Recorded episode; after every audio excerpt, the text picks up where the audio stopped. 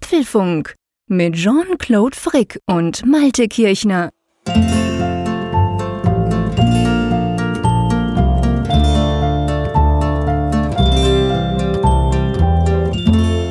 Apfelfunk 171, aufgenommen am Mittwoch, 29. Mai, am Tag vor Christi Himmelfahrt. So ist ja die korrekte Bezeichnung, auch wenn die meisten hier dann den Vatertag feiern. Darüber wollen wir aber gar nicht sprechen. Das haben wir letztes Jahr, glaube ich, schon mal so angetönt, was es da mit den verschiedenen Traditionen auf sich hat. Ich möchte lieber mal zu Speedy Gonzales in der Schweiz schalten, denn, denn, der ist jetzt mit ganz viel Rem unterwegs. Hallo Jean-Claude. Hey, sowas von Hallo Malte. Speedy Gonzales ist schön, das hast du mich noch nie genannt. Nach doch, nach doch weit über drei Jahren Podcast. Gefällt mir, finde ich cool. Ja, hallo Malte. Ähm, stimmt, ja, ich, ich muss, ich muss, ich werde das gleich mal mit einem Schweizer Begriff sagen. Ich muss ein Kränzli winden. Sagt mhm. ja wahrscheinlich nichts. Ein Kränzli.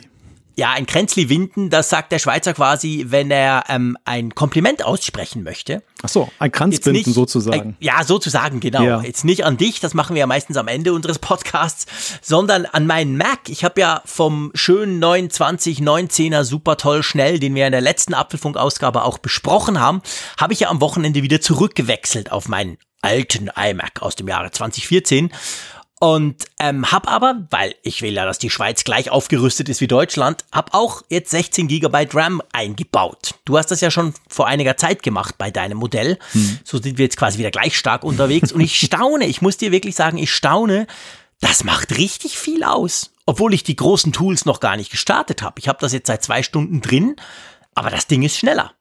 Ja, das ist ganz interessant. Man liest halt immer wieder in Ratgeberforen Arbeitsspeicher aufrüsten. Das bringt etwas so bei Photoshop, bei bestimmten genau. arbeitsspeicherintensiven Anwendungen, also Browser ja natürlich auch. Zum Beispiel Chrome ist ja dafür bekannt, dass er sehr viel Arbeitsspeicher frisst.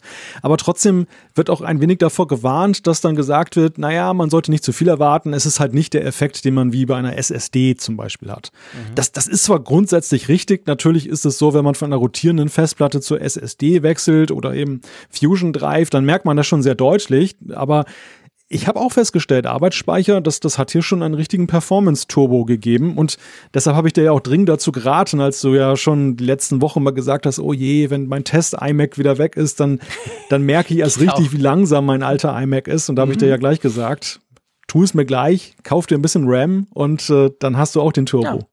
Ja, genau. Und das ist tatsächlich passiert. Und was dazu noch kam, das muss ich vielleicht auch noch auflösen. Da habe ich nämlich auch einige Feedbacks auf Twitter bekommen, beziehungsweise Fragen. Ich habe ja, ich habe ja erwähnt letztes Mal, ich hatte ja zu diesem schönen neuen iMac, hatte ich mir ja selber ein neues 4K-Display, so ein Curved von Samsung, 34 Zoll, riesengroßteil gekauft. Bin super zufrieden damit und hatte das natürlich am neuen iMac via Thunderbolt 3 mit dieser tollen Schnittstelle angeschlossen. Und ich habe ja ein bisschen gezittert. Du, du hast es erlebt, ich habe dir das ja ein bisschen gebeichtet letzte Woche. Habe gesagt, uh, was passiert dann, wenn ich mit meinem alten Mac komme? Hoffentlich geht das dann auch, weil der hat ein Kabel von Thunderbolt auf DisplayPort. Und ich, ich habe unterschiedlichste Dinge gelesen im Internet, ob denn der überhaupt so ein 4K-Display ansteuern kann. Und ich kann jetzt also Vollzug melden und der steuert das nicht nur an in der ganz normalen 4K-Auflösung, sondern auch noch mit 100 Hertz. Also perfekt. Das ist funktioniert genauso gut wie bei dem 2019er iMac. Also der allerletzte Grund, eventuell den Mac zu wechseln wegen dem Monitor, ist damit auch hinfällig geworden und ich bin wirklich super zufrieden mit meiner knapp fünfjährigen Kiste. Die rennt. Perfekt. Tierisch viel Geld gespart. Ja, ich sag ja allerdings, du. Da können wir aber richtig auf den Putz hauen in Frankfurt. ja. ja, gut, wer weiß, was nächste Woche kommt. Vielleicht uh, ja. legt uns mhm. ja Apple irgendetwas ins Nest, was dann auch wieder Begehrlichkeiten weckt, dann eben das Portemonnaie zu öffnen. Das werden wir mal sehen. Was wir definitiv an dieser Stelle sagen können, ist eine Programmänderung und das ist diesmal eine positive. Wir haben ja letzte Woche in Aussicht gestellt, dass aufgrund von Terminüberschneidungen und ja, eigentlich sehr vielen Terminen, du bist in den USA, ich bin in Hamburg, wir sind ständig unterwegs und das leider auch noch so versetzt, dass der Apfelfunk nächste Woche zur WWDC ausfallen muss. Heute können wir mitteilen, wir haben, sind in intensive Verhandlungen getreten, familienintern, besonders ich jetzt, dass äh, der einzige freie Abend, und das ist nämlich der Sonntag, dass der doch geopfert werden darf für den Apfelfunk. Und dementsprechend können wir dann doch auf Sendung gehen. Wir kommen also eine halbe Woche später mit der, mit der Folge. Die wird dann in der Nacht zu Pfingstmontag dann erscheinen, aber wir werden dann einen WWDC Apfelfunk früher aufnehmen können für euch. Und wenn ihr uns dafür danken wollt, dann macht es ausnahmsweise mal nicht mit Spenden, sondern dann gerne sammeln für Blumensträuße für unsere Ehefrauen. Die werden es euch danken. Ganz genau, weil ich komme ja dann quasi Ende Woche direkt aus den USA. Bei mir ist es eben ganz ähnlich. Ich fliege am Sonntag hin, Ende Woche dann zurück und da ja, ist natürlich meine, meine Frau dann auch sehr froh, wenn ich wieder da bin. Aber den Sonntag, den können wir uns geben, das dürfen wir tun und das ist natürlich cool, weil ähm, ja, es war schon ein bisschen lange, das einfach ausfallen zu lassen. Ihr wisst, das sind ja diese epischen Keynote-Folgen, die wir da immer machen. Und wenn man so den Gerüchten Glauben schenken wird, dürfte die auch nie allzu kurz werden, diese Folge, die wir da machen. Es steht ja einiges auf dem Programm am Montag. Von dem her freut mich das auch sehr, dass wir da am Sonntagnacht dann zu später Stunde ähm, diese Keynote-Folge über die WWDC releasen lesen können und selbstverständlich die Woche drauf, also die normale Folge, also von heute in zwei Wochen, das ist dann der, ist es der zwölfte? Ich glaube, der zwölfte. Ja, ja, genau, der zwölfte. Das ist ja dann wieder eine ganz normale Folge und vor allem auch eine Live-Übertragung. Ihr wisst, immer die erste Folge im Monat ist live.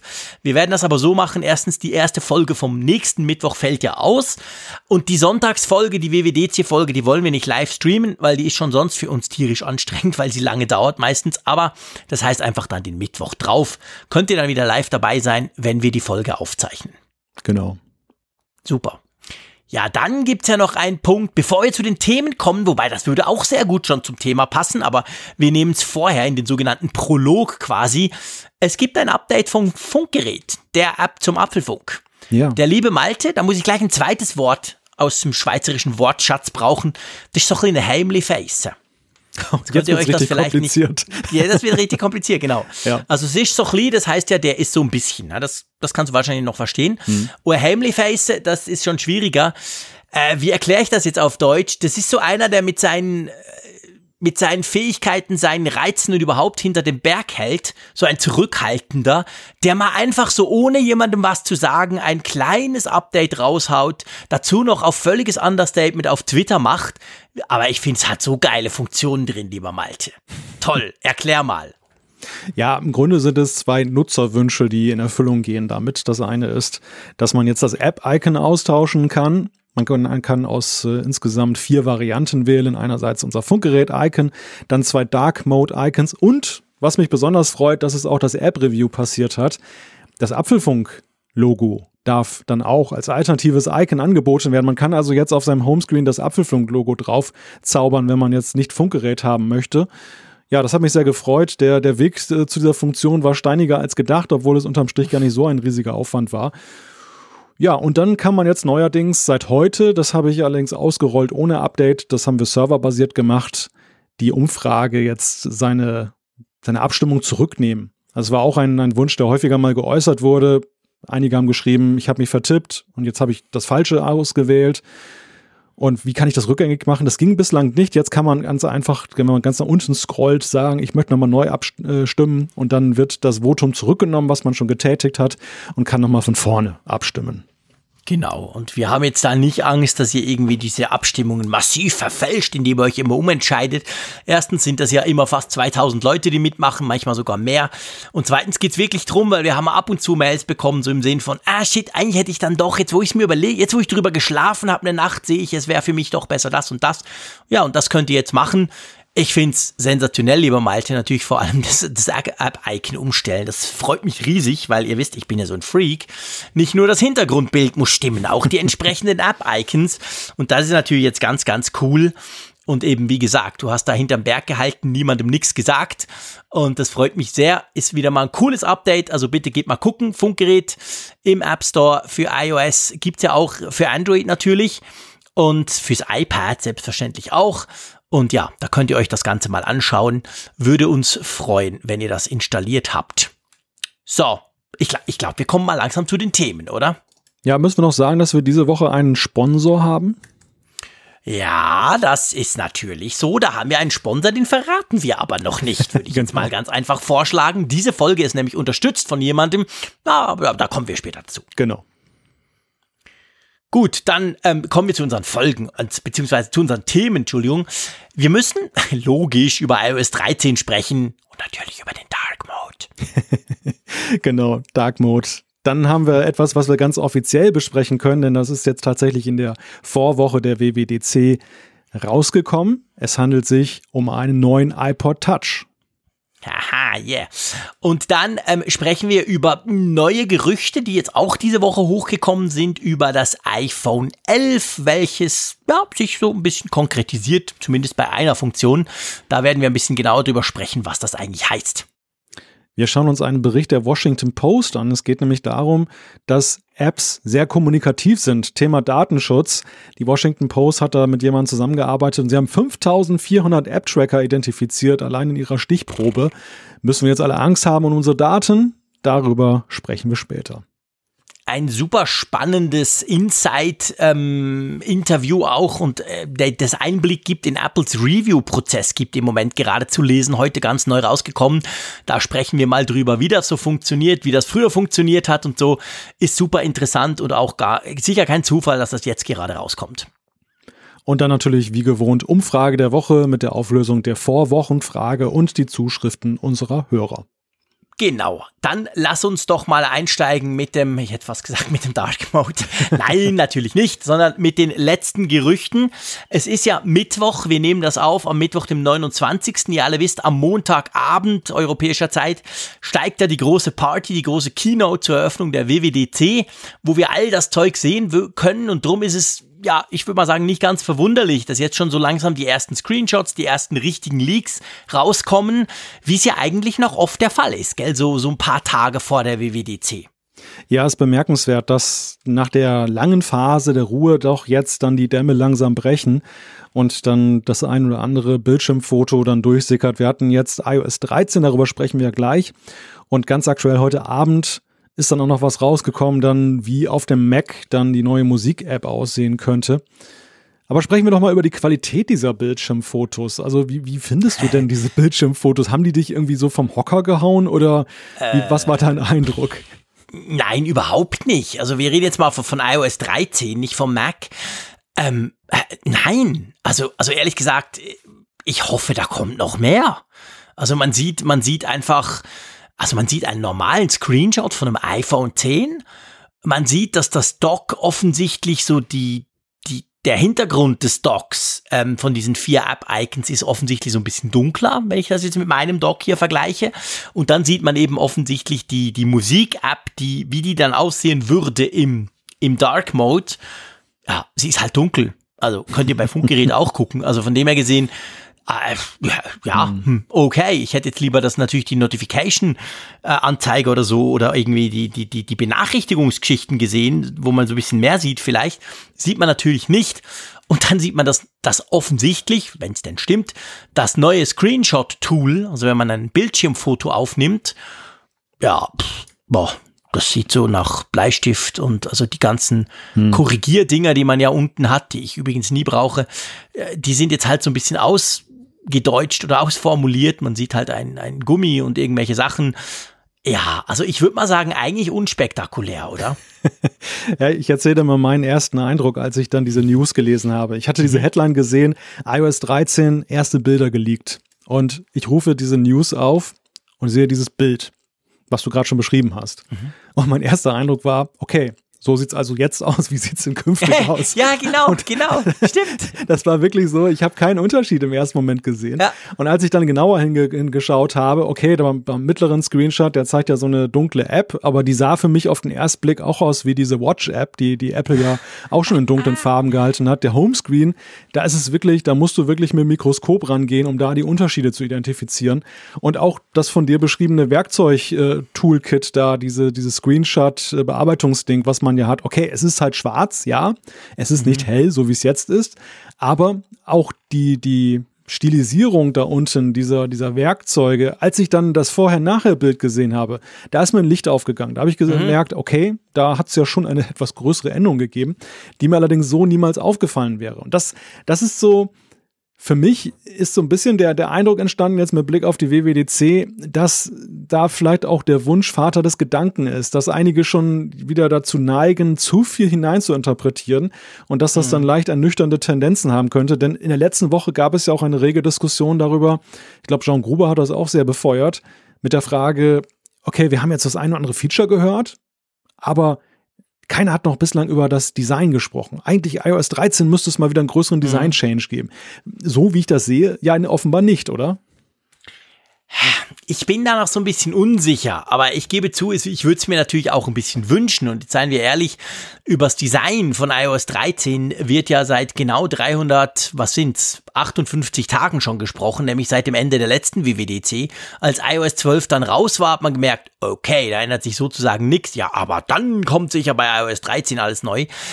Ähm, ich bin insofern unsicher, dass natürlich diese Screenshots, und das war in den letzten Jahren auch so, ich sag mal, wenn es irgendein super, mega, duper Hammer-Teil gab, hat man das eigentlich nie in Screenshots gesehen. Es war oft ja so, die Screenshots haben eher so Nebenschauplätze dann gezeigt. Also ich, ich würde jetzt noch nicht unbedingt drauf schließen, dass, dass es damit sich schon hat. Aber ähm, ich meine, auch der Dark Mode, da könnte man mehr zeigen, was wahrscheinlich interessanter wäre, die Einstellungen, irgendwelche Geschichten, was man jetzt natürlich nicht sieht, sondern man sieht halt nur diese blöde Musik-App und buh. Aber ja, also ich, ich glaube schon auch so der Schritt wie damals bei iOS 7, wo du wirklich das Gefühl hattest, boah, alles anders, jedes Icon komplett, also wirklich völlig hm. neu gedacht. Das werden wir wahrscheinlich mit iOS 13 nicht haben, ja, das denke ja. ich auch. Ja, ich glaube das auch, dass das nicht kommen wird. Und bei dem Dark Mode ist es ja auch so, der ist halt so als abstrakter Begriff ist der ein tolles Feature. Ich wünsche mir ja auch mhm. einen Dark Mode alleine ja aus Entwicklerperspektive, dass man das einfach vernünftig dann supporten kann und mit weniger Aufwand. Denn jede Erweiterung deiner App bedeutet ja auch jetzt, dass du eben gucken musst, du musst es einerseits dann im White Mode bereitstellen und im Dark Mode. Du musst alles immer doppelt machen. Das nervt. Und das wäre so schön, wenn das irgendwie systembedingt, also zumindest wenn du diese Standard-UIs benutzt, dann automatisch mhm. umgesetzt wird. Das wäre klasse. Mhm. Also ja. Dark Mode, ich bin sofort derjenige, der unterschreibt. Aber andererseits in der Praxis wird es so sein, dass es optisch, glaube ich, gar nicht so wie ein Novum aussieht. Denn es gibt unglaublich viele Leute da draußen und wir kriegen ja auch mal wieder dann Videos und Screenshots zugeschickt, die haben sich ihren Dark Mode jetzt schon selber gebastelt. Die haben zum Beispiel dieses, diese inverse Ansicht dann, die eigentlich für Sehbehinderte da ist, dann eingestellt, wo dann mit mhm. Kontrastfarben gearbeitet wird. Dann ist der Hintergrund auch schwarz in iOS und die, die anderen Sachen sind weiß also weiß auf schwarz. Und ja. Äh, das sieht dann schon nach Dark Mode aus und, und das in Kombination mit, mit zahlreichen Dritt-Apps, die ja alle so ihren eigenen Dark Mode gebastelt haben, da kann man schon ganz be beachtliche Ergebnisse ja, mit, mit erzeugen. Absolut. Es wird wirklich so sein, du musst schon genau hingucken, so System-Apps wie Einstellungen, die kannst du ja momentan, obwohl kannst du auch mit dem inversen Modus umsetzen. Also es, es ist schon wirklich sehr, sehr schwer, mit ja. dem Dark Mode noch so zu punkten, dass, dass die Leute sagen, wow, das habe ich ja noch nie gesehen. Ja, ja, das ist absolut so. Ich meine, seien wir ehrlich, das ist ja auch, also ich sehe es bei den Android-Smartphones. Ich habe ja, wie ihr wisst, jedes wichtige Android-Smartphone immer bei mir. Da kommt das ja auch. Also ich habe jetzt gerade gestern ganz, ganz frisch das OnePlus 7 Pro, ein völlig crazy Phone, habe ich bekommen aus China, hat man mir das zugeschickt. Das hat auch einen Dark Mode, so ziemlich systemweit um, klickst du den an. Aber da ist es genau wie du sagst. Ich meine, ja, okay, die Menüs sind schwarz, die Notifikationsleisten etc., die Quick-Toggle-Buttons, all das Zeug ist schwarz, schön. Aber es ist auch nicht so, dass du das Gefühl hast, boah, krass und alles. Ich meine, bei Mac, als der Dark Mode, war das letztes Jahr? Ich glaube, mhm. oder? Ja, ja. Eingeführt wurde. Da war es ja noch so, ich meine, allein halt, dass diese Leiste oben, ich sag mal salopp, auf einem 34 Zoll Screen sieht das halt schon. Da merkst du, paff, da schaltet was um, wenn die plötzlich dunkel wird statt weiß. Hm aber, aber sonst, also bei Smartphones muss ich auch sagen, so gern ich den mag und ich finde das nach wie vor ein super Feature, eigentlich spielt die Musik in den Apps. Da ja. macht's richtig viel aus. Also ich nehme meine liebste App Twitter, wo ich 3000 Stunden pro Tag drauf bin. Die, wenn ich die umschalte von weiß auf schwarz, da macht, das macht, da macht, bumm, da ist mhm. richtig anders. Ja. Aber das Betriebssystem, da passiert gar nicht so viel.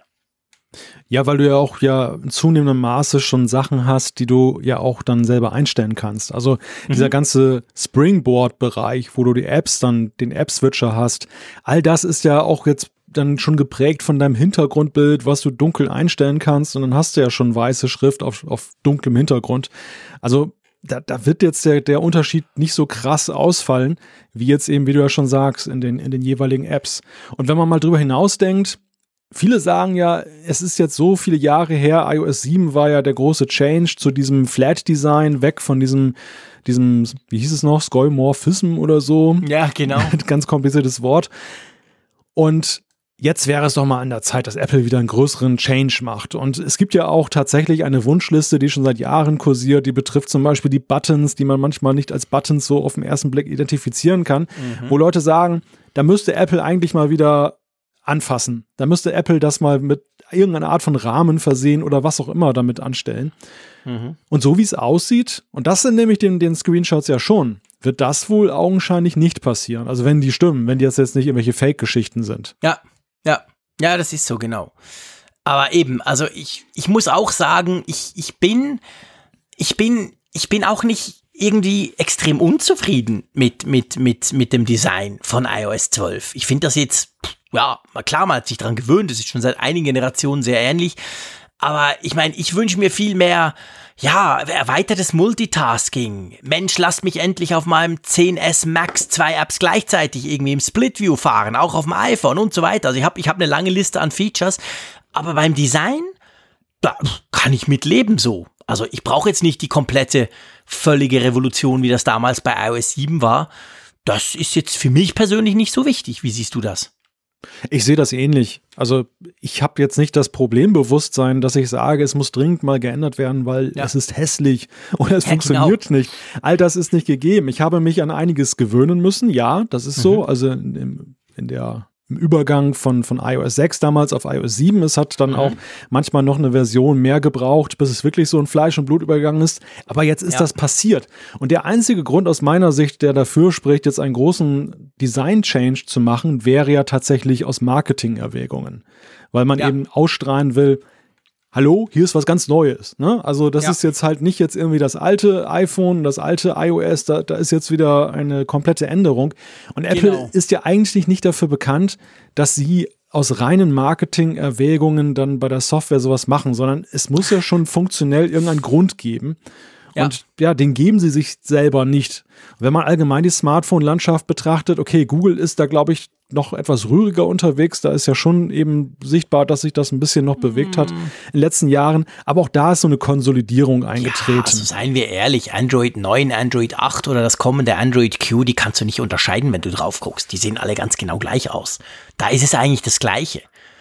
Also von dem her gesehen wird mehr so auf der funktionalen Ebene natürlich gearbeitet. Da kommen zum Teil sehr immer wieder interessante Geschichten. Aber designtechnisch, das ist tatsächlich im Moment nicht so, dass einer kommt und sagt, ich mache es jetzt komplett anders oder so. Also von dem her gesehen, ich sag mal, ein App-Drawer oder so, wo all die Icons auf dem Homescreen verschwinden und irgendwo reingepackt werden können, wie bei Android, das werden wir wahrscheinlich bei iOS 13 sicher nicht, also was heißt wahrscheinlich, das werden wir sicher nicht sehen dort. Also so solche, solche großen Änderungen. Aber ja, ich finde das gar nicht so schlimm. Du hast vorhin noch den Mac angesprochen. Da kamen ja auch die ersten, ja, nicht Screenshots, aber offensichtlich Bilder von, von Apps, oder? Ja, da sehen wir, glaube ich, die Musik-App. Also auf jeden Fall sehen wir das, was bei rauskommen soll, dass iTunes künftig wegfällt und dafür dann separate Apps dann ausgeliefert werden, so wie das ja schon seit längerem in der Gerüchteküche kursiert. Ja, auch da ist es so, so UI-mäßig finde ich jetzt nicht so gravierende Überraschungen. Also ja. es ist eher so eine Bestätigung im Sinne von der, der Kurs, den alle erwarten, könnte so eintreffen, wenn das jetzt stimmt. Mhm. Aber es ist eben jetzt auch nicht so, dass man sagt, oh Gott, das ist ein Game Changer. Das ja. habe ich gar nicht mitgerechnet, dass das so aussehen könnte.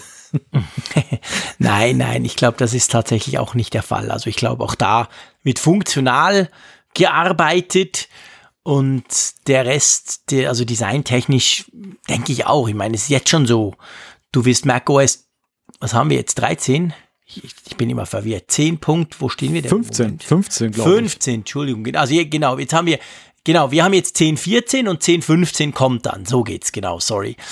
Und ich, ich glaube auch da, äh, es ist ja jetzt schon so 10, 13, 10, 14, außer du hast diese schöne Düne, die sich verändert als Hintergrundbild, je nach Tageszeit, da siehst du ja keinen Unterschied. Das hm. siehst du dem Ding ja überhaupt nicht an. Das wird wahrscheinlich bei Mac ganz gleich sein. Also ich, ich, ich, ich wage mal zu behaupten, 10, 15 wird man einfach so von außen, wenn du drauf guckst, wahrscheinlich keinen Unterschied sehen. Ja, das ist halt die Krux, wenn deine Software schon recht weit entwickelt ist und die, die Leute sehr zufrieden sind. Ich kenne das ja nun selber, die Situation. Wir haben vorhin über Funkgerät gesprochen. Und auch da ist es so, dass von den, es, natürlich gibt es immer eine Wishlist von Dingen, die ich mal umsetzen möchte, wenn ich ganz viel Zeit habe und so. Aber, aber es ist halt so, grundsätzlich kannst du feststellen halt, wenn du einen bestimmten Entwicklungsgrad hast und du bekommst ein Feedback, was da lautet, wir sind recht zufrieden, Bewertungen sind gut, ja, dann, dann, dann sind es eher so Refinements, aber die manchmal auch sehr viel Freude erzeugen bei den Leuten. Einfach, ja. und ich glaube, dass man darf es nicht unterschätzen, was eben Kleinigkeiten im, im Doing, in, in, ja, in der Arbeitsweise, wie ich mit einem Betriebssystem arbeiten kann, manchmal bei den Leuten langfristig dann doch für gute Gefühle auslösen, während so ein großer Design-Change, der ist halt so ein Aha-Moment für die Geeks und Freaks, die dann halt ausprobieren wollen und mhm. marketingtechnisch natürlich auch nett. Aber der verpufft. In einem Jahr redet kein Mensch mehr darüber. Das war ja damals bei iOS 7 ja auch so. Ja. Das, das, das ist ja. dieses Jahr, wo das dann gebracht wurde. Meine Güte, hoch und runter ist es diskutiert worden, pro und contra, jede Richtung. Und ein Jahr später war es halt dann Standard und dann, dann spricht da keiner mehr drüber. Ja, und seien wir ehrlich, wenn ich ein altes iPhone von, von Kollegen, Bekannten angucke und da so denke, oh krass, das muss aber ziemlich lange her sein mit dem letzten Update. Und dann sage ich das der Person, dann sagt sie so, oh, ja, nee, ich update nie, interessiert mich nicht. Dann sage ich so, aber hey, das ist doch, sieht doch total alt aus. Dann zeige ich mein iPhone 10 und dann guckt die und sagt, du, ich sehe eigentlich keinen Unterschied. Also das, ich meine, wir haben da auch die extreme Geek-Brille drauf. Wir sehen natürlich jedes Icon, wenn es ein bisschen sich verändert. Aber ich glaube, den meisten Leuten ist das relativ wurscht. Außer du bringst eben irgendein Feature und das ist ja selten per, per Design. Das Design selber bringt ja noch keine Funktion. Aber wenn du natürlich irgendeine ganz tolle Funktion, wo diese Leute sagen, die muss ich unbedingt haben, dann okay, dann nehme ich das Design halt mit. Aber ich glaube, so richtig äh, enthusiastisch ob eines neuen Designs ist ja selten jemand.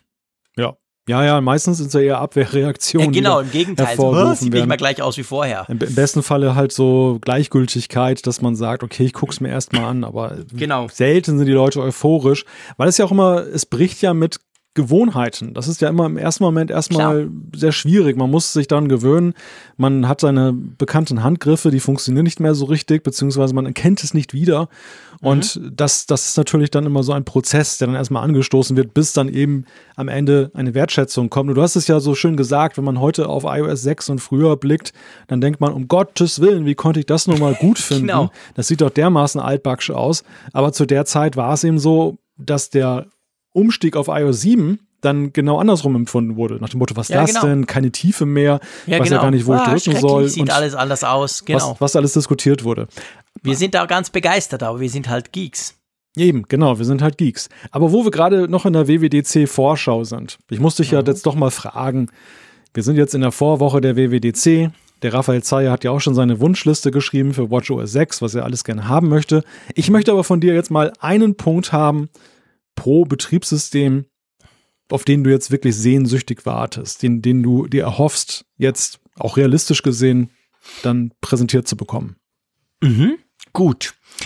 Ähm, ich mache natürlich dann das gleiche mit dir, okay? Ja. Also, ich fange mal an beim Mac. Weil da ist es insofern am einfachsten, dass ich mir eigentlich fast nichts wünsche. Ich habe das schon oft gesagt hier im Apfelfunk, ich bin so unglaublich zufrieden mit Mac OS. Ich liebe den Mac über alles. Ähm, aber was ich mir schon wünschen würde, aber da muss ich sagen, ich weiß auch gar nicht konkret, wie man das machen müsste, könnte. Der Finder, also das Dateihandling, es ist ja schon was, also da muss ich sagen, wenn ich ab und zu mal an einer Windows 10 Kiste sitze, da gibt's durchaus Vorteile bei Windows, wenn es so ums File-Management, das Fenstermanagement geht. Also da würde ich mir wünschen, vielleicht ich weiß nicht, vielleicht eine bessere Art von diesem Split View, vielleicht drei Apps nebeneinander, aber mit einem Klick ganz einfach. Ich weiß, es gibt Tools, man kann das alles tun, aber so ein bisschen in diesem, ich sag mal so zusammengefasst, ähm, Dateimanagement, aber vor allem auch Fenstermanagement. Da könnte ich mir noch vorstellen, da wäre wahrscheinlich mehr möglich. Also weißt du, dass du, ich bin so ein Fensterfreak, ihr wisst, und ich habe große Bildschirme ich bastel mir das dann immer von Hand irgendwie hin, das geht dann auch. Und ich meine, er merkt sich's ja auch, ist ja alles bestens, aber ich glaube, da wäre bei mir jetzt noch so ein bisschen Improvement, also Verbesserung wäre da durchaus noch drin. Wie sieht's bei dir aus? Komm, wir wechseln ab. Wir machen jetzt mal hm. Mac. Was wünschst du dir bei Mac? Marzipan. Marzipan? Marzipan. Ja, ja, ist ja klar, der Entwickler wieder, genau. Ja, ja, ich, ich, ich kann gar nicht mehr abwarten, dass sie endlich die Katze aus Ehrlich? dem Sack lassen. A, wie das Ding jetzt wirklich aussieht. Jetzt mal jenseits dieser Test-Apps, Aktien und so, die sie uns ja schon gegeben haben. Und B, natürlich vor allem aus Entwicklerperspektive, wie einfach oder wie kompliziert ist es, das da in seine iOS-App einzubauen, beziehungsweise aus der iOS-App eine universelle App zu machen, die auf dem Mac funktioniert. Da ist jetzt so lange drüber gesprochen worden und, und fantasiert worden und, und so weiter. Und jetzt ist eigentlich wirklich der Zeitpunkt, wo ich mir halt erhoffe, Gewissheit zu bekommen über diese ganze Sache. Ja, also das finde ich auch spannend, da gebe ich dir recht. Also vielleicht noch ganz kurz, wenn ihr jetzt denkt, warum sprechen die jetzt plötzlich über Süßwaren? Marzipan ist ja die Idee, irgendeine Entwicklungs, bah, kompliziert, der Malte weiß, wie es geht, aber einfach letztendlich soll möglichst einfach werden, iOS-Apps, also iPhone-Apps oder auch iPad-Apps auf den Mac zu portieren und dadurch kriegt man natürlich auf dem Mac ich sag mal mehr oder weniger sehr schnell viel, viel mehr neue coole Apps, die es eben bisher nur auf dem iPad oder auf dem iPhone gibt. Das, das stimmt. Ich meine, weißt du, warum ich das bei mir jetzt nicht zuvorderst habe? Hm. Weil das ja sowieso kommt.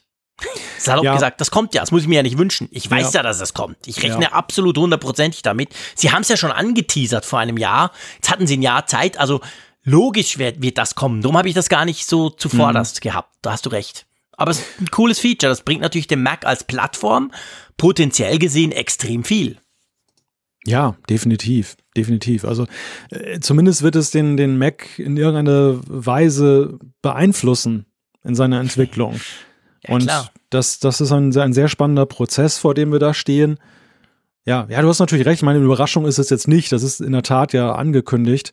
Aber es ist einfach für mich jetzt das Feature, wo ich mhm. wirklich sehnsüchtig drauf warte und was Klar. für mich dann so das Highlight ist, ja. Nee, es muss ja auch Mac. nichts bei unserem kleinen Quiz, da muss ja nichts Neues sein quasi. Wir müssen ja nichts erfinden. Es darf auch was sein, was wahrscheinlich kommt. Also absolut kein Problem. Lass uns mal zum iPhone gehen, weil ich möchte gerne bei iOS, muss ich sagen, muss ich zwischen iPhone und iPad trennen. Das kann man nicht über einen Kamm scheren, bei mir, wenn es so um die Wünsche geht. Mhm. Drum zuerst mal bei iPhone eigentlich, ich habe es vorhin schon mal kurz erwähnt, ich wünsche mir wirklich beim iPhone den Split View, die Split View Möglichkeit des iPads. Würde mhm. mir sogar schon reichen, die die jetzt geht. Also quasi, ja, ich drehe das Ding in Querformat, ich habe links Twitter, ich habe rechts, rechts den Browser und ich arbeite da schön vor mich hin oder so. Das finde ich, das muss einfach kommen. Ich liebe das bei Android-Smartphones, dass man zwei Apps, manchmal sogar drei, je nach, je nach Möglichkeit, nebeneinander laufen lassen kann und auch gleichzeitig darstellen kann. Das möchte ich unbedingt auf dem iPhone haben. Wie sieht's bei dir aus beim iPhone? Auch da bin ich wieder etwas entwicklerfokussiert. Ich wünsche mir die Neuerfindung der Widgets und halt auch eine bessere oder noch, noch weitergehende Implementierung von Siri für Dritt-Apps das, das sind so zwei Punkte, die, wie ich finde, ja, stark entwicklungsbedürftig sind, so wie sie sich momentan präsentieren. Die Widgets. Ich, kich, ich kichere gerade leise. Er hat Siri gesagt. Lustig. ja, die, die Widgets ist halt wirklich so eine tote Ecke. Das, ja, das stimmt. Ich, ich die ist immer, so tot, dass ich gar nicht dran denke, dass sie gibt. Nein, ich auch nicht. Also ich, ich gerate da manchmal aus Versehen rein, dann denke ich, genau. ach, ist ja eigentlich eine schöne Sache, könnte man mal nutzen, vergesse es dann doch wieder. Ich bin auch als mhm. Entwickler mhm. schon mal da gewesen, habe gedacht, könnte man was für machen und dann habe ich mir gedacht, nee, nutzt du selber nicht, warum sollst du es für andere machen? Und, genau. Und, und das ist für mich halt ein Anstoß, dass ich sage, Apple muss da was tun oder sie müssen es beerdigen, eins von beiden. Es, ja. es, es, macht auf alle Fälle so, wie es momentan ist, irgendwie nicht so recht Sinn. Und ich glaube, da, da, da bin ich auch keine Ausnahmeerscheinung. Ich kenne kaum jemanden, der die Widgets nutzt. Natürlich gibt Nein. es die Leute, die das machen, aber ähm, die Masse weiß gar nicht, dass sie da sind. Sie geraten wahrscheinlich aus Versehen manchmal drauf und denken, was ist das denn für ein Kram? Und dann swipen sie schnell wieder weg und sind heilfroh, wieder eben auf dem Homescreen gelandet zu sein. Und das, ja, witzigerweise muss ich ja sagen, ist komisch. Ich habe gesagt, die sind tot, das stimmt schon. Also, weil man halt nicht so viele Möglichkeiten hat. Aber ich nutze die häufig. Ich nutze sie zum Beispiel gefühlt ständig, um den Akkuzustand meiner verschiedenen Geräte zu überprüfen. Also das Batterie-Widget ist bei mir zu oberst und super wichtig zum gucken, wie sind die AirPods, die Apple Watch etc. Hm. Oder auch andere Bluetooth-Kopfhörer zum Beispiel. Dann habe ich ähm, bei mir ein Widget, das mir meine NetAtmo Temperatursensoren anzeigt. Also draußen, drinnen, im Schlafzimmer und so. Und wenn ich so um eins ins Bett gehe, gucke ich immer mal, wie kalt ist es denn im Schlafzimmer. Da kann ich mich schon mal darauf vorbereiten. Meine Frau lässt immer alles offen, auch im Winter. Also ich brauche die tatsächlich, aber logisch, ich, das sind, glaube ich, seit gefühlt, keine Ahnung, wie lange gibt's Widget, fünf Jahre, habe ich immer die gleichen drauf. Also von dem her gesehen, habe ich nie mehr was dran gemacht, ganz einfach, weil's, weil diese Möglichkeit wirklich schlecht ist. Das stimmt. Ja, ich, ich ertappe mich immer wieder dabei, dass ich dann doch etwas anderes nutze als das, was die Widgets bereithalten, weil du gerade Akkuanzeige gesagt hast. Also da nutze ich dann, da gehe ich dann tatsächlich den Weg, ich klappe die AirPods auf und dann kommt ja diese wunderschöne Anzeige, wo die sich so drehen und da siehst du ja auch den Akkuzustand. Und hinterher, hinterher fällt mir dann immer erst wieder ein, ach, da gibt's doch noch ein Widget. Das hättest du ja auch das nutzen dauert können. ja furchtbar lange. Also bei den neuen geht's viel schneller, aber das, das, die klappe ich auf, dann lasse ich mir einen Kaffee raus, dann umrunde ich noch dreimal die Kaffeemaschine und dann kommt diese komische Animation. Nein, nein. Das reicht mir nicht, das ist mir zu langsam. So, so schlimm ist das, so schlimm ist das nun auch nicht. Und ein zweites Widget, was ich sehr sinnvoll finde, aber auch ständig vergesse, ist, das ist von Google ÖPNV. Du kannst dir ja von Google sagen lassen, der, der Stimmt, erkennt automatisch die nächstgelegenen. Haltestellen und sagt Ja, dann halt, genau. ähm, Linie 4 ist in vier Minuten das nächste Mal da in Richtung sowieso Hauptbahnhof zum Beispiel. Und das ist super praktisch, das Feature. Man muss nicht erst irgendwas aufrufen. Aber auch da ist es so, es gerät unglaublich leicht in Vergessenheit.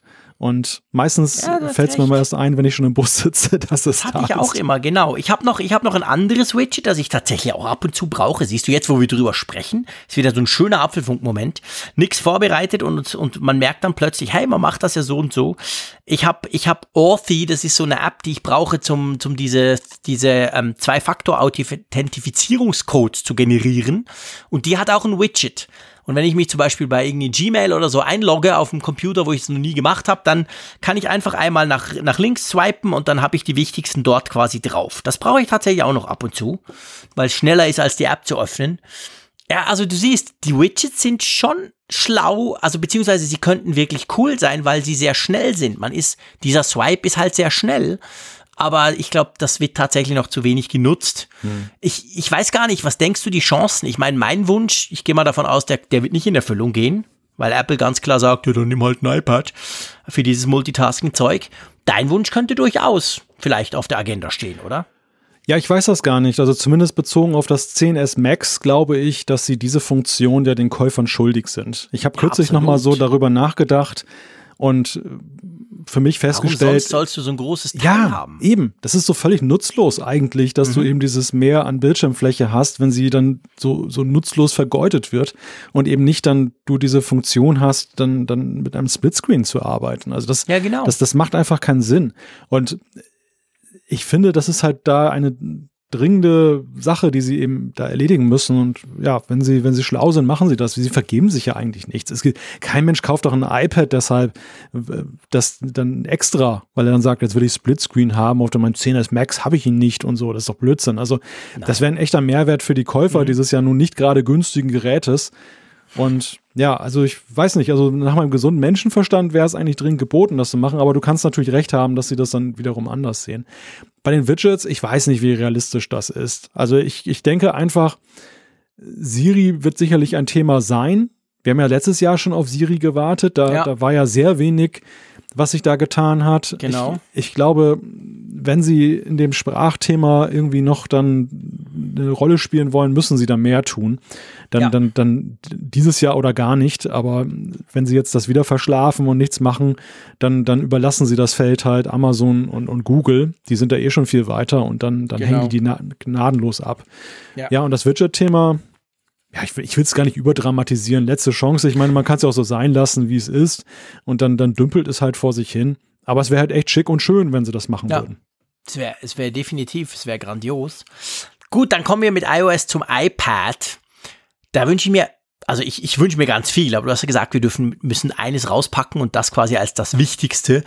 Da wünsche ich mir wirklich einfach ein echtes, gutes Dateihandling. Also es ist einfach wirklich absurd mit diesem gigantisch schnellen, unglaublich tollen, teuren iPad Pro, aber irgendwas von der Webseite laden, irgendwo reinladen und dann wieder weiter verschicken, ist ein, ein treibt dich zur, zum Wahnsinn, falls es überhaupt geht. Oft geht's gar nicht.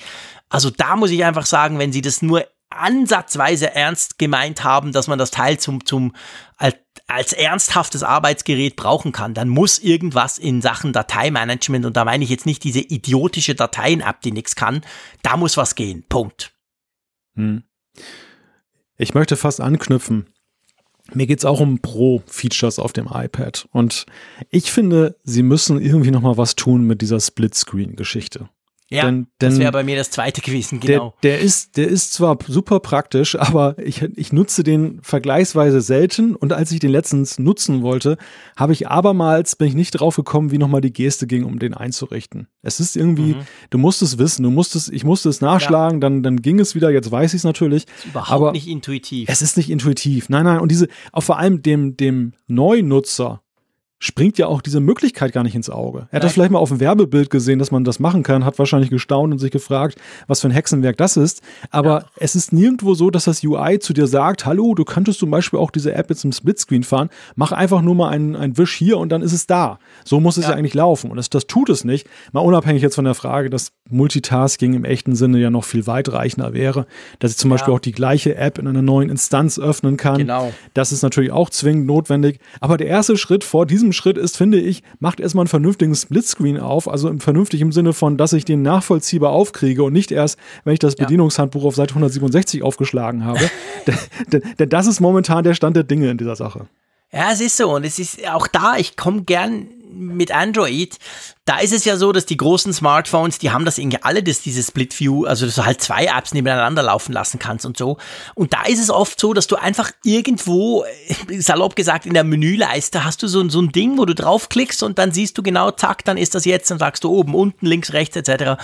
Also das ist, mir kommt das beim iPad, kommt mir das vor, die Split-View-Geschichte ist so quasi das 3D-Touch vom iPad. ja, genau. 3D-Touch ist geil, wenn du weißt, ja. dass es da ist.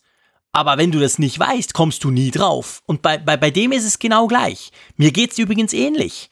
Da ich's ab und zu nur brauche, ich überlege jedes Mal und dann schiebe ich mir irgendeinen so komischen Taschenrechner irgendwie über mein OneNote und dann ist der aber mhm. nicht im Split-Screen, sondern so im Overlay-Modus. Ja. Dann weiß ich nicht mehr, wie man den Scheiß rauskriegt. Und dann mache ich es zu, dann mache ich es wieder auf, dann gehen beide wieder auf. Also einfach absolut unintuitiv.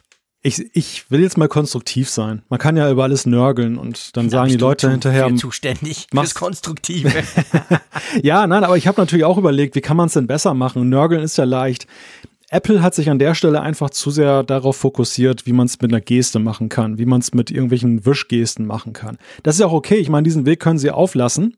Vielleicht ein bisschen optimieren, aber sie können ihn auflassen. Ich glaube, der naheliegendste Weg ist tatsächlich, und das ist der, der Weg, den viele erwarten würden, ich gehe in diesen App-Switcher, dieses Multi, diese Multitasking, wo ich dann, mhm. wenn ich das so hochswipe, alle Fenster nebeneinander habe und kann dann zum Beispiel wechseln zwischen den Apps.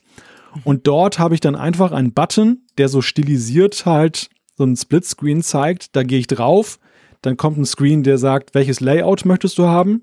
Ja. Overlay, gedrittelt, halb. Dann wählst du das und dann arrangierst du das. Dann kannst du aus den Apps wählen, welche du da reinlegen willst in die jeweiligen genau. Sachen. Das wäre ganz einfach, banal, profan, aber nutzbar. Ja, genau, genau. Und genau so funktioniert es zum Beispiel bei Android. Wenn du diesen Task-Switcher aufmachst, hast du dann eben ein entsprechendes App bei den Apps, die das können, wo du dann mit ganz im einfachen Klick dir das quasi so hervorholen kannst. Also da muss man die, da muss man die Welt gar nicht neu erfinden. Das machen andere schon. Das könnte Apple genau so tun. Gut, dann lass uns noch zur, zur Apple Watch springen, weil ich glaube, es nimmt uns niemand übel. Den HomePod und den Apple TV vergessen wir einfach. Einverstanden? Ja, beim Apple TV würde ich mir höchstens wünschen, einen offenen App Store. Einen offenen App Store, was heißt denn das wieder? Ja, dass der vom Web auch einsehbar ist. Ach so, ja, genau, dass du dann im Web zum Beispiel sagen kannst, diese App möchte ich und die geht ja. dann automatisch auf deinen Apple TV. Genau. Ja, oder generell, dass das, das so wie bei, bei iOS, da ist es ja auch so, du kannst ja aus dem Web kannst du Apps finden, die da im App Store sind. Mhm. Du kannst also auch theoretisch dich informieren über Apps für iOS dann über, über einen normalen Browser. Ja. Und ich finde halt, dass diese Abgeschlossenheit die tvOS ausstrahlt, auch ein Grund ist, warum so wenig Entwickler bislang Feuer gefangen haben dafür. Mhm. Ja, weil man findet es ja nicht. Man muss auf Eben. dem Apple TV in dem blöden App Store und da rumsuchen. Das macht ja, ja fast niemand. Da gebe ich dir absolut recht. Guter Punkt. Ähm, also, ähm, Apple Watch. Ich fange mal an, wenn, wenn du einverstanden bist. Mhm. Bei der Apple Watch, ähm, klar, man könnte sich ganz viel vorstellen, man kann sich ganz viel wünschen. Der Raphael Zeyer hat sich auch ganz viel gewünscht schon. Bei mir ist es so, ich möchte gern Schlaftracking direkt eingebaut. Also out of the box, direkt auf der Uhr. Ja, pff, Punkt. Das muss einfach kommen. Also wenn, mhm. wenn, ihr, wenn die das ernst meinen mit der ganzen Gesundheitsgeschichte und sie meinen es ja ernst, wir haben ja geile Funktionen bei der Apple Watch 4, dann muss das verdammte Schlaftracking einfach auch noch drauf. Also von dem her gesehen, das muss kommen. Ich, ich füge noch was an, was ich eigentlich nicht will. Was mhm. aber ganz viele wollen. Ich will keinen eigenen App Store. Ich brauche das nicht. Hm. Ich ganz persönlich. Ich, ich finde nicht, die muss so autark sein, dass ich auf der Uhr, stell dir mal vor, wir haben gerade darüber gesprochen, wie mühsam es beim Apple TV ist, und dann auf der Uhr so fummelig oder noch mit Siri, hey Siri, lad mir das und das runter. Ach komm, also sorry, das brauche ich nicht. Nein, kein App Store, beziehungsweise der, der, der, der drauf ist, der reicht. Ich brauche nicht einen eigenen, der dann direkt auf der Uhr funktioniert. Nee, finde ich unnötig. Ja, es sieht so aus, als wenn wir jetzt in, im Gleichklang, in Harmonie enden, denn Schlaftracking ist tatsächlich auch auf meiner Wunschliste ganz oben. Aus dem einfachen Grunde, dass es, finde ich, systembedingt sein muss. Ich habe jetzt ja, so ja. wie du, über längere Zeit dann mit verschiedenen Schlaftracking-Apps gearbeitet. Sie haben alle so ihre Vorzüge und Nachteile, aber sie haben alle ein gemeinsames Problem. Und das ist eben, dass sie eigentlich auf Systemebene unterwegs sein müssten, um wirklich akkurat und zuverlässig Schlaftracking betreiben zu können. Das funktioniert, mhm. finde ich, unterm Strich plus minus momentan eigentlich nicht wirklich gut. Das ist irgendwie ja. für mich immer noch völlig inakkurat und das, das könnte nur Apple wirklich vernünftig lösen. Und ich, ich finde, das ist so auch so ein, so ein so ein Selbstläufer. Also irgendwie wird Apple da auch rangesogen quasi. Sie müssen, mhm. sie sagen bislang nur Nein dazu oder haben es zumindest noch nicht gemacht. Ja. Aber es ist der ganze Weg mit Gesundheit und, und Tracking und was kann die Apple Watch potenziell. Alles ist fokussiert gerichtet auf dieses nächste große Feature. Und deshalb muss das eigentlich kommen und ist auch auf meiner Wunschliste ganz oben. App Store ja. gebe ich dir übrigens auch recht, sehe ich genauso. Denn erstmal muss die Apple Watch ja auf ein neues beweisen dass überhaupt Apps sinnvoll sind auf der Apple Watch. Den, den genau. Beweis sehe ich noch nicht. Auch wenn die autark sind, so wie Raphael sich das wünscht mit LTE. Alles schön, alles gut. Aber es gibt einfach so unglaublich wenige sinnvolle Anwendungen bislang, ja. die, die einfach gezeigt haben, das macht Sinn. Und das, das, das glaube ich, ist, ist das äh, Kardinalproblem. Es braucht nicht einen App Store. Ein App Store läuft eher Gefahr, wie beim iMessage äh, App Store, dann nachher so ein, so ein Schattendasein zu führen. Es gibt noch einen App Store, den keiner kennt und keiner nutzt. Und weiß ich nicht, ob, genau. das, ob das so sinnvoll ist.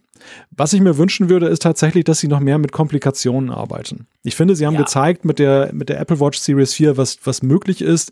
Ich finde das richtig schick, so diese, diese gerundeten Komplikationen, die zum Beispiel ein rundes Ziffernblatt sich anordnen, ja, Fortschrittsbalken. Und da ist noch so viel mehr möglich.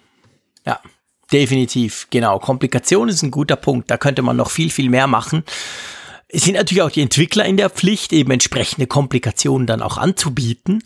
Auch da geht noch, wie ich finde, relativ wenig, aber das zeigt halt eben, wie, wie wenig sinnvolle Apps, du hast ja gesagt, auf der Apple Watch gibt. Also ich habe wirklich, ich habe extrem wenig. Ich bin ja sonst der Superfreak. Ich habe 300 Apps auf meinem iPhone, aber ich habe auf der Apple Watch vielleicht zwei. Also das, das sagt schon einiges darüber aus, wie, wie, wie spannend die im Moment sind. Gut. Ja, du, ich würde sagen, wir wünschen uns ganz viel. Wir kriegen sicher auch ganz viel, wahrscheinlich was anderes, wie bei Weihnachten. Du wünschst dir ja Socken, kriegst aber dann doch eine Zigarre oder war es umgekehrt? Egal, auf jeden Fall. Das könnte an der WWDC ganz ähnlich laufen. Wir werden es dann sehen. Wir werden natürlich ausführlich darüber berichten dann. Ich werde vor Ort sein, sicher auch viel twittern drüber und dann schauen wir uns das Ganze mal an. Aber Wünsche wären da und das ist ja immer spannend zu gucken, ob sie auch ähm, ähm, eingelöst werden. Und apropos Wunsch, ich gebe zu, so ein bisschen eine, eine vielleicht eine saloppe äh, Überleitung zum nächsten Thema, aber die passt bei mir halt so gut. Ich oute mich hier im Apfelfunk. Ich habe mir schon lange einen neuen iPod Touch gewünscht. Und er kam. Ja, ja, war, war ja so ein Ding, was ähm, ja, ein zwei, fassungslos. Ja, fassungslos. Nein, ich überlege gerade, wie, wie formuliere ich es am besten. Also einerseits ist der iPod Touch ja auch schon sehr lange als Gerät gehandelt worden, das mal wieder aktualisiert werden könnte. Wir hatten ja schon im Frühjahr, im frühen Frühjahr die Ankündigung, jetzt kommt ein iPod Touch raus in dieser mhm. Release-Woche, wo Stimmt. Apple alles Mögliche rausgehauen hat, war ja auch der, App, der iPod Touch ein ganz heißer Kandidat mal nicht gekommen. Und danach sah es ja fast danach, danach aus, als wenn das so ein Fake-Gerücht gewesen wäre, genau. an dem gar nichts dran ist. Und zuletzt sprach keiner mehr so richtig darüber. Umso größer die Überraschung, als er jetzt plötzlich dann diese Woche auf einmal da war. Auch so, so anlasslos eine Woche vor der WWDC. Der zweite Punkt ist, aber darüber sprechen wir gleich sicherlich, ich finde, es lässt sich so eine Handschrift erkennen für dieses Gerätejahr 2019 bislang bei Apple. Wenn ich jetzt eine Überschrift finden müsste. Okay. Zumindest für das erste Halbjahr. Ich meine, das zweite Halbjahr birgt noch viel Stoff für Neues, aber das erste Halbjahr würde ich fast so als die Wiederentdeckung der alten Geräte bezeichnen wollen. Das ist ja, wirklich so, wir haben stimmt. das iPad Mini, wir haben äh, beim, beim, MacBook Pro haben wir ja nun auch mit den Prozessor-Upgrades dann so eine Weiterentwicklung. Wir haben jetzt das hier, den iPod Touch, ähm, MacBook, ähm, MacBook, äh, nee, nicht MacBook Air, sondern das, das iPad Air. Mhm. Und da ist das so einiges wiedergekommen, so, wo, wo man einfach den Eindruck hat, Apple ist weggegangen von, wir müssen jetzt dann so die tierische Innovation bringen, aber dass sie einfach mal ihren Produktkatalog durchgucken und sagen, oh, guck mal, da haben wir noch ein Gerät von 2012, oh, da haben wir eins von 2016 und dann die jetzt nicht so wirklich so aufpimpt im Sinne von randloses Display, der neueste heiße Scheiß, sondern einfach nur einen vernünftigen neuen Prozessor reinmacht, ähm, die sonstigen Spezifikationen, eine neue Kamera, die zeitgemäß ist. Schlichtweg eigentlich der Gedanke, dass ihre breite Aufstellung halt wieder zeitgemäßer ist, dass jeder Kunde, der in den Apple Store geht, jetzt nicht irgendwie so einen alten Ladenhüter vorfindet. Das Schöne ist ja, der Malte und ich sind recht unterschiedlich. Der Malte hat gesagt, das erste Halbjahr würde er quasi unter dem Begriff Wiederentdeckung alter Hardware, gell, so hast du es, glaube ich, formuliert. Ich würde ja sagen, wir, ne-, das, das könnte man eigentlich unter dem Ding zusammenfassen. Hey, komm, wir gucken mal, was wir noch für alten Scheiß haben. Wir bauen ein bisschen weniger alten Scheiß ein und verkaufen das Ganze dann als neu. Also, ich meine, der iPod Touch, da will ich gar nicht, da müssen wir gar nicht drüber reden. Der, der braucht kein fancy, drandlos Display, der braucht nicht mal Touch ID. Der ist, der ist so speziell und ich behaupte mal, vor allem für Kinder oder so, ich liebe ihn ja, meine zwei Kids haben den ja. Alles Pico, da, da, da erwarte ich nicht so viel. Aber bei anderen Geschichten, wir haben es alles besprochen, beim iPad oder so, hätte man durchaus ja noch weitergehen können, aber Apple hat da keine Lust zu. Und ich meine, auch der, das iPad vom letzten Jahr, dieses günstige, das ja immer noch das günstigste ist, iPad 2018, das hat ja auch diesen A10-Chip drin. Und der iPod Touch kriegt jetzt auch den A10-Chip und wir sind ja im Moment beim A12 und im, im Herbst kommt dann der A13. Also ist ja jetzt nicht so ganz neu Zeug. Also hm. ich würde mal sagen, recht zurückhaltend eigentlich schon, oder? Ja, die Frage, die ich mir stelle, ist, Hätte Apple das auch gemacht, wenn die Geräteverkäufe ansonsten super laufen würden? Also ist diese, hat, ist diese Wiederentdeckung der alten Geräte motiviert dadurch, dass sie einfach schauen, dass sie auch bei solchen vermeintlichen Randsortimenten ähm, die jetzt nicht auslaufen lassen, sondern dafür sorgen, dass halt die Leute eben eine halbwegs zeitgemäße mhm. Hardware mhm. bekommen, motiviert sind, die Geräte zu kaufen, weil sie das Gefühl haben, die haben jetzt auch noch, A, die, die, die Gattungen haben Zukunft, aber B, auch die Geräte sind noch über Jahre nutzbar und zeitgemäß. Hätten sie ja. das auch gemacht, wenn, wenn das iPhone immer noch so ein, so ein, ja, so ein Killer gewesen wäre in der Bilanz? Ich weiß es nicht. Das ist eine gute Frage, weil letztendlich geht natürlich und diese, diese, diese, diese Strategie, alte Hardware zu nehmen, gar, praktisch nicht zu verändern und einfach zu modernisieren, aber auch das eher moderat. Das kann man natürlich auch unter dem Aspekt sehen, dass man versucht, die Preise möglichst von diesen Dingern noch tief zu halten und eben nicht alles fancy neue Zeug einzubauen, das dann automatisch die Preise in die Höhe drückt. Beim iPod ist ja das genau gleich. Der kostet, glaube ich, plus minus 50 Franken gleich viel wie vor vier Jahren, hat aber jetzt aktualisierte Technik drin. Man kann sogar Augmented Reality Zeug machen, die Kameras, also da der ist jetzt, ich sag mal, aktuell, der ist aktuell brauchbar, ähm, aber er ist preislich immer noch gleich. Und ich glaube, da hast du schon recht. Das war sicher, das stand wahrscheinlich über allem. So nach dem Motto, hey, wenn ihr ein neues iPad Mini bringt oder wenn ihr einen neuen iPod Touch bringt, dann aber bitte Preis gleich behalten. Und das schränkt natürlich die Möglichkeiten dann quasi ein bisschen ein. Ja, und ich, ich, ich sehe in allem, was sie so im letzten Jahr getan haben, eine gewisse neue Demut, die wir von Apple in den letzten Jahren nicht gesehen haben. Apples Apples Strategie in den letzten Jahren war ja eher darauf ausgerichtet, erzieherisch zu sein. Im Sinne von, mhm. Kids, ihr wollt äh, nach dem iPod Touch mal was Neues, Schönes, Buntes haben. Wir haben doch schöne, knallebunte iPhone 10Rs auf den Markt gebracht. Die sehen doch aus, sind auch schön bunt und erfüllen alle eure Bedürfnisse. Kostet zwar 500 Euro mehr, aber ist doch klasse. Sagt mal Mami, Papi Bescheid, dass sie so kaufen sollen. Und das gleiche galt ja auch für Notebooks. Aber den MacBooks, die Preise gingen nach oben. Es wurde so getan, es ist alternativlos, man kann kein ja. günstiges Notebook mehr anbieten. Ihr müsst also fast 2000 Euro dafür ausgeben. iPad, ja auch lange Zeit so die, die Entwicklung nach oben. Und dann kam plötzlich dann, dann stimmten die, die Nutzer, die Käufer tatsächlich mit den Füßen ab, was wohl keiner erwartet hat. Beim iPad, mhm. das stagnierte und ging runter. Ähm, beim MacBook gab es ständig so Zickereien und, und Diskussionen und wir wollen nicht und das ist schlecht und so. Und ähm, auch, glaube ich, bei den iPhones zeigt sich ja, dass, dass Leute eher geneigt sind, andere Hersteller zu kaufen, später zu aktualisieren. Also auf jeden Fall da, dagegen aufzumucken, was, was Apple da treibt. Mhm. Und jetzt sehen wir diese, diese Demut in, in dem Sinne, dass sie dann plötzlich ein MacBook Air rausbringen. Was im Line-Up eigentlich keinen Sinn mehr macht, weil das, das völlig anders ausgerichtet war die ganze Zeit. Mhm.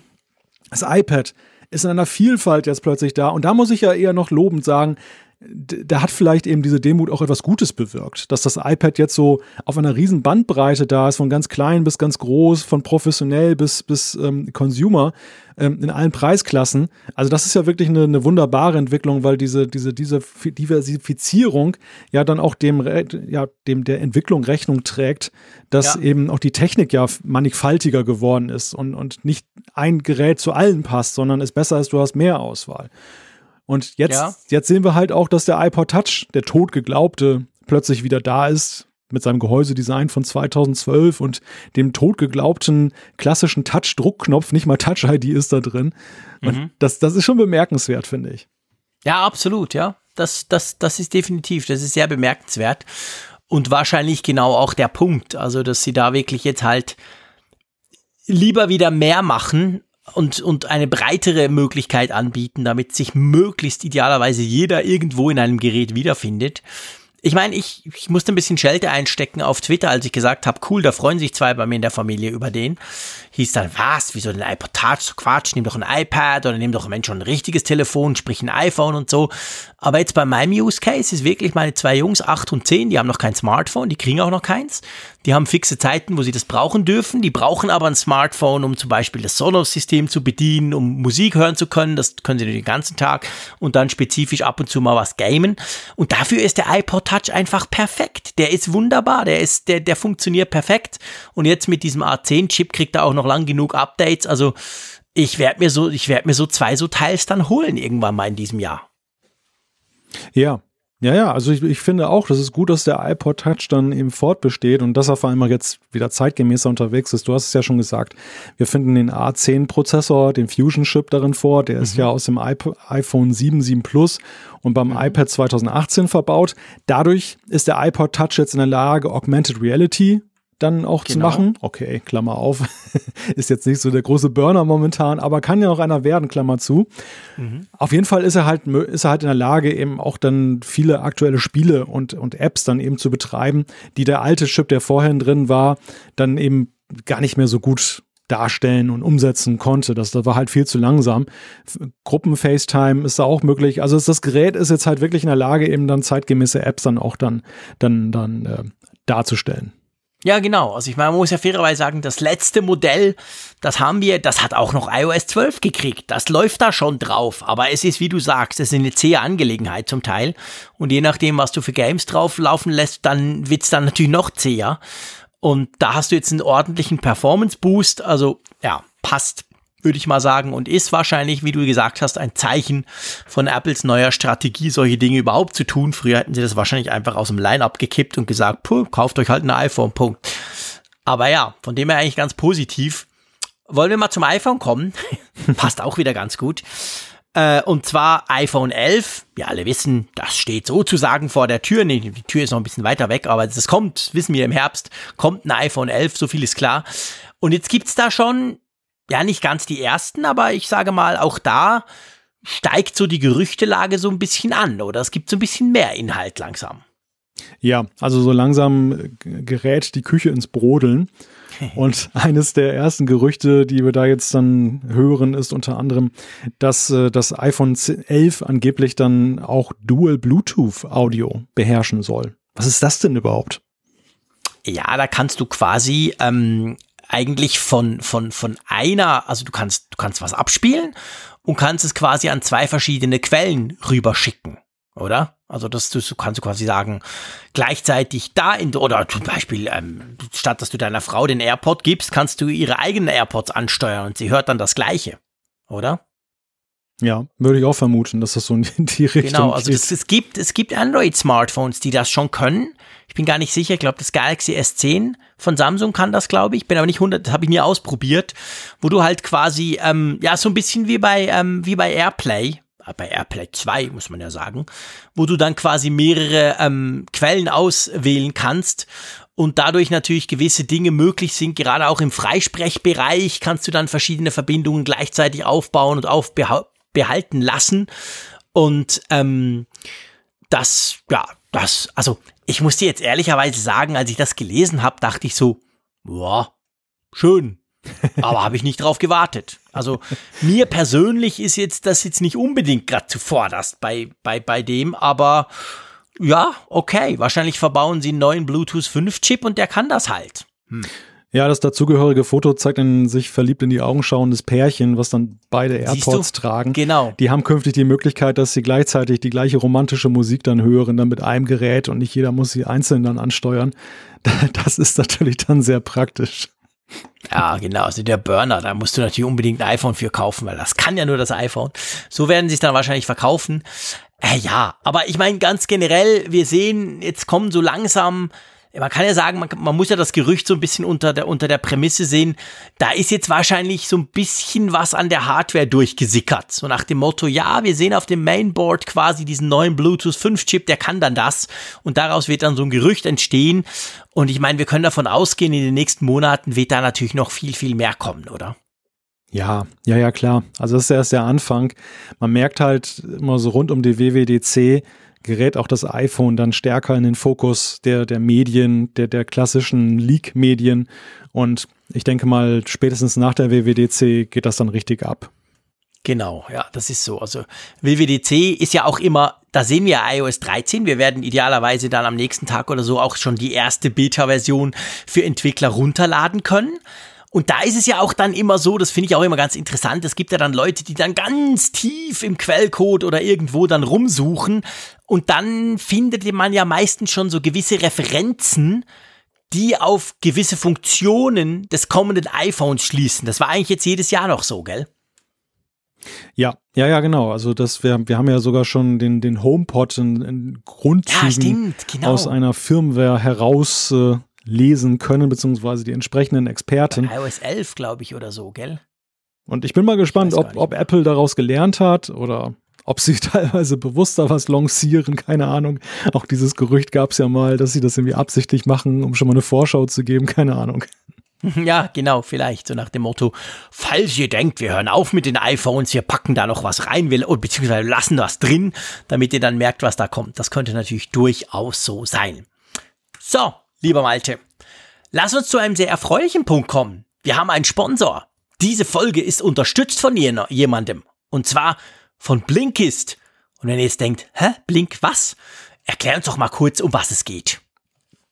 Ja, Blinkist ist eine App, die man sich herunterladen kann, die 3000 Bücher vorhält, die man in 15 Minuten lesen oder hören kann. 15 Minuten, das ist ja eine bemerkenswerte Sache. Und ja, Jean-Claude, wie geht denn das? Ja, das geht so, dass Spezialisten dort arbeiten, die quasi salopp gesagt eine eine Zusammenfassung von diesen Büchern machen. Das sind also ganz viele Sachbücher, 25 Kategorien, es geht um Produktivität, es geht viel um Karriere, es hat auch viel Psychologie-Zeugs drin. Und ja, diese Bücher, die sind ja meistens sehr groß, sehr dick, ein paar hundert Seiten und äh, ich sag mal ganz salopp, wer liest denn die? Aber spannende Themen sind da natürlich drin. Und bei Blinkist ist genau die Idee eigentlich, man fasst diese Bücher quasi zusammen und dann ähm, kann man die eben entweder in plus minus 15 Minuten lesen, in einer Art Zusammenfassung, wo die wichtigsten Sachen dann rausgezogen werden aus diesem Buch. Oder man kann sich das Ganze auch anhören. Wenn man sagt, ja, ich habe keine Lust, ich will das mehr so hörbuchmäßig machen, dann kann man das ebenfalls tun. Aber im Unterschied zu normalen Hörbüchern, die ja dann so quasi acht, neun Stunden dauern, ist auch das eben dann in sehr kurzer Zeit erledigt. Also eigentlich Malte genau das Richtige für uns gestresste Typen, oder?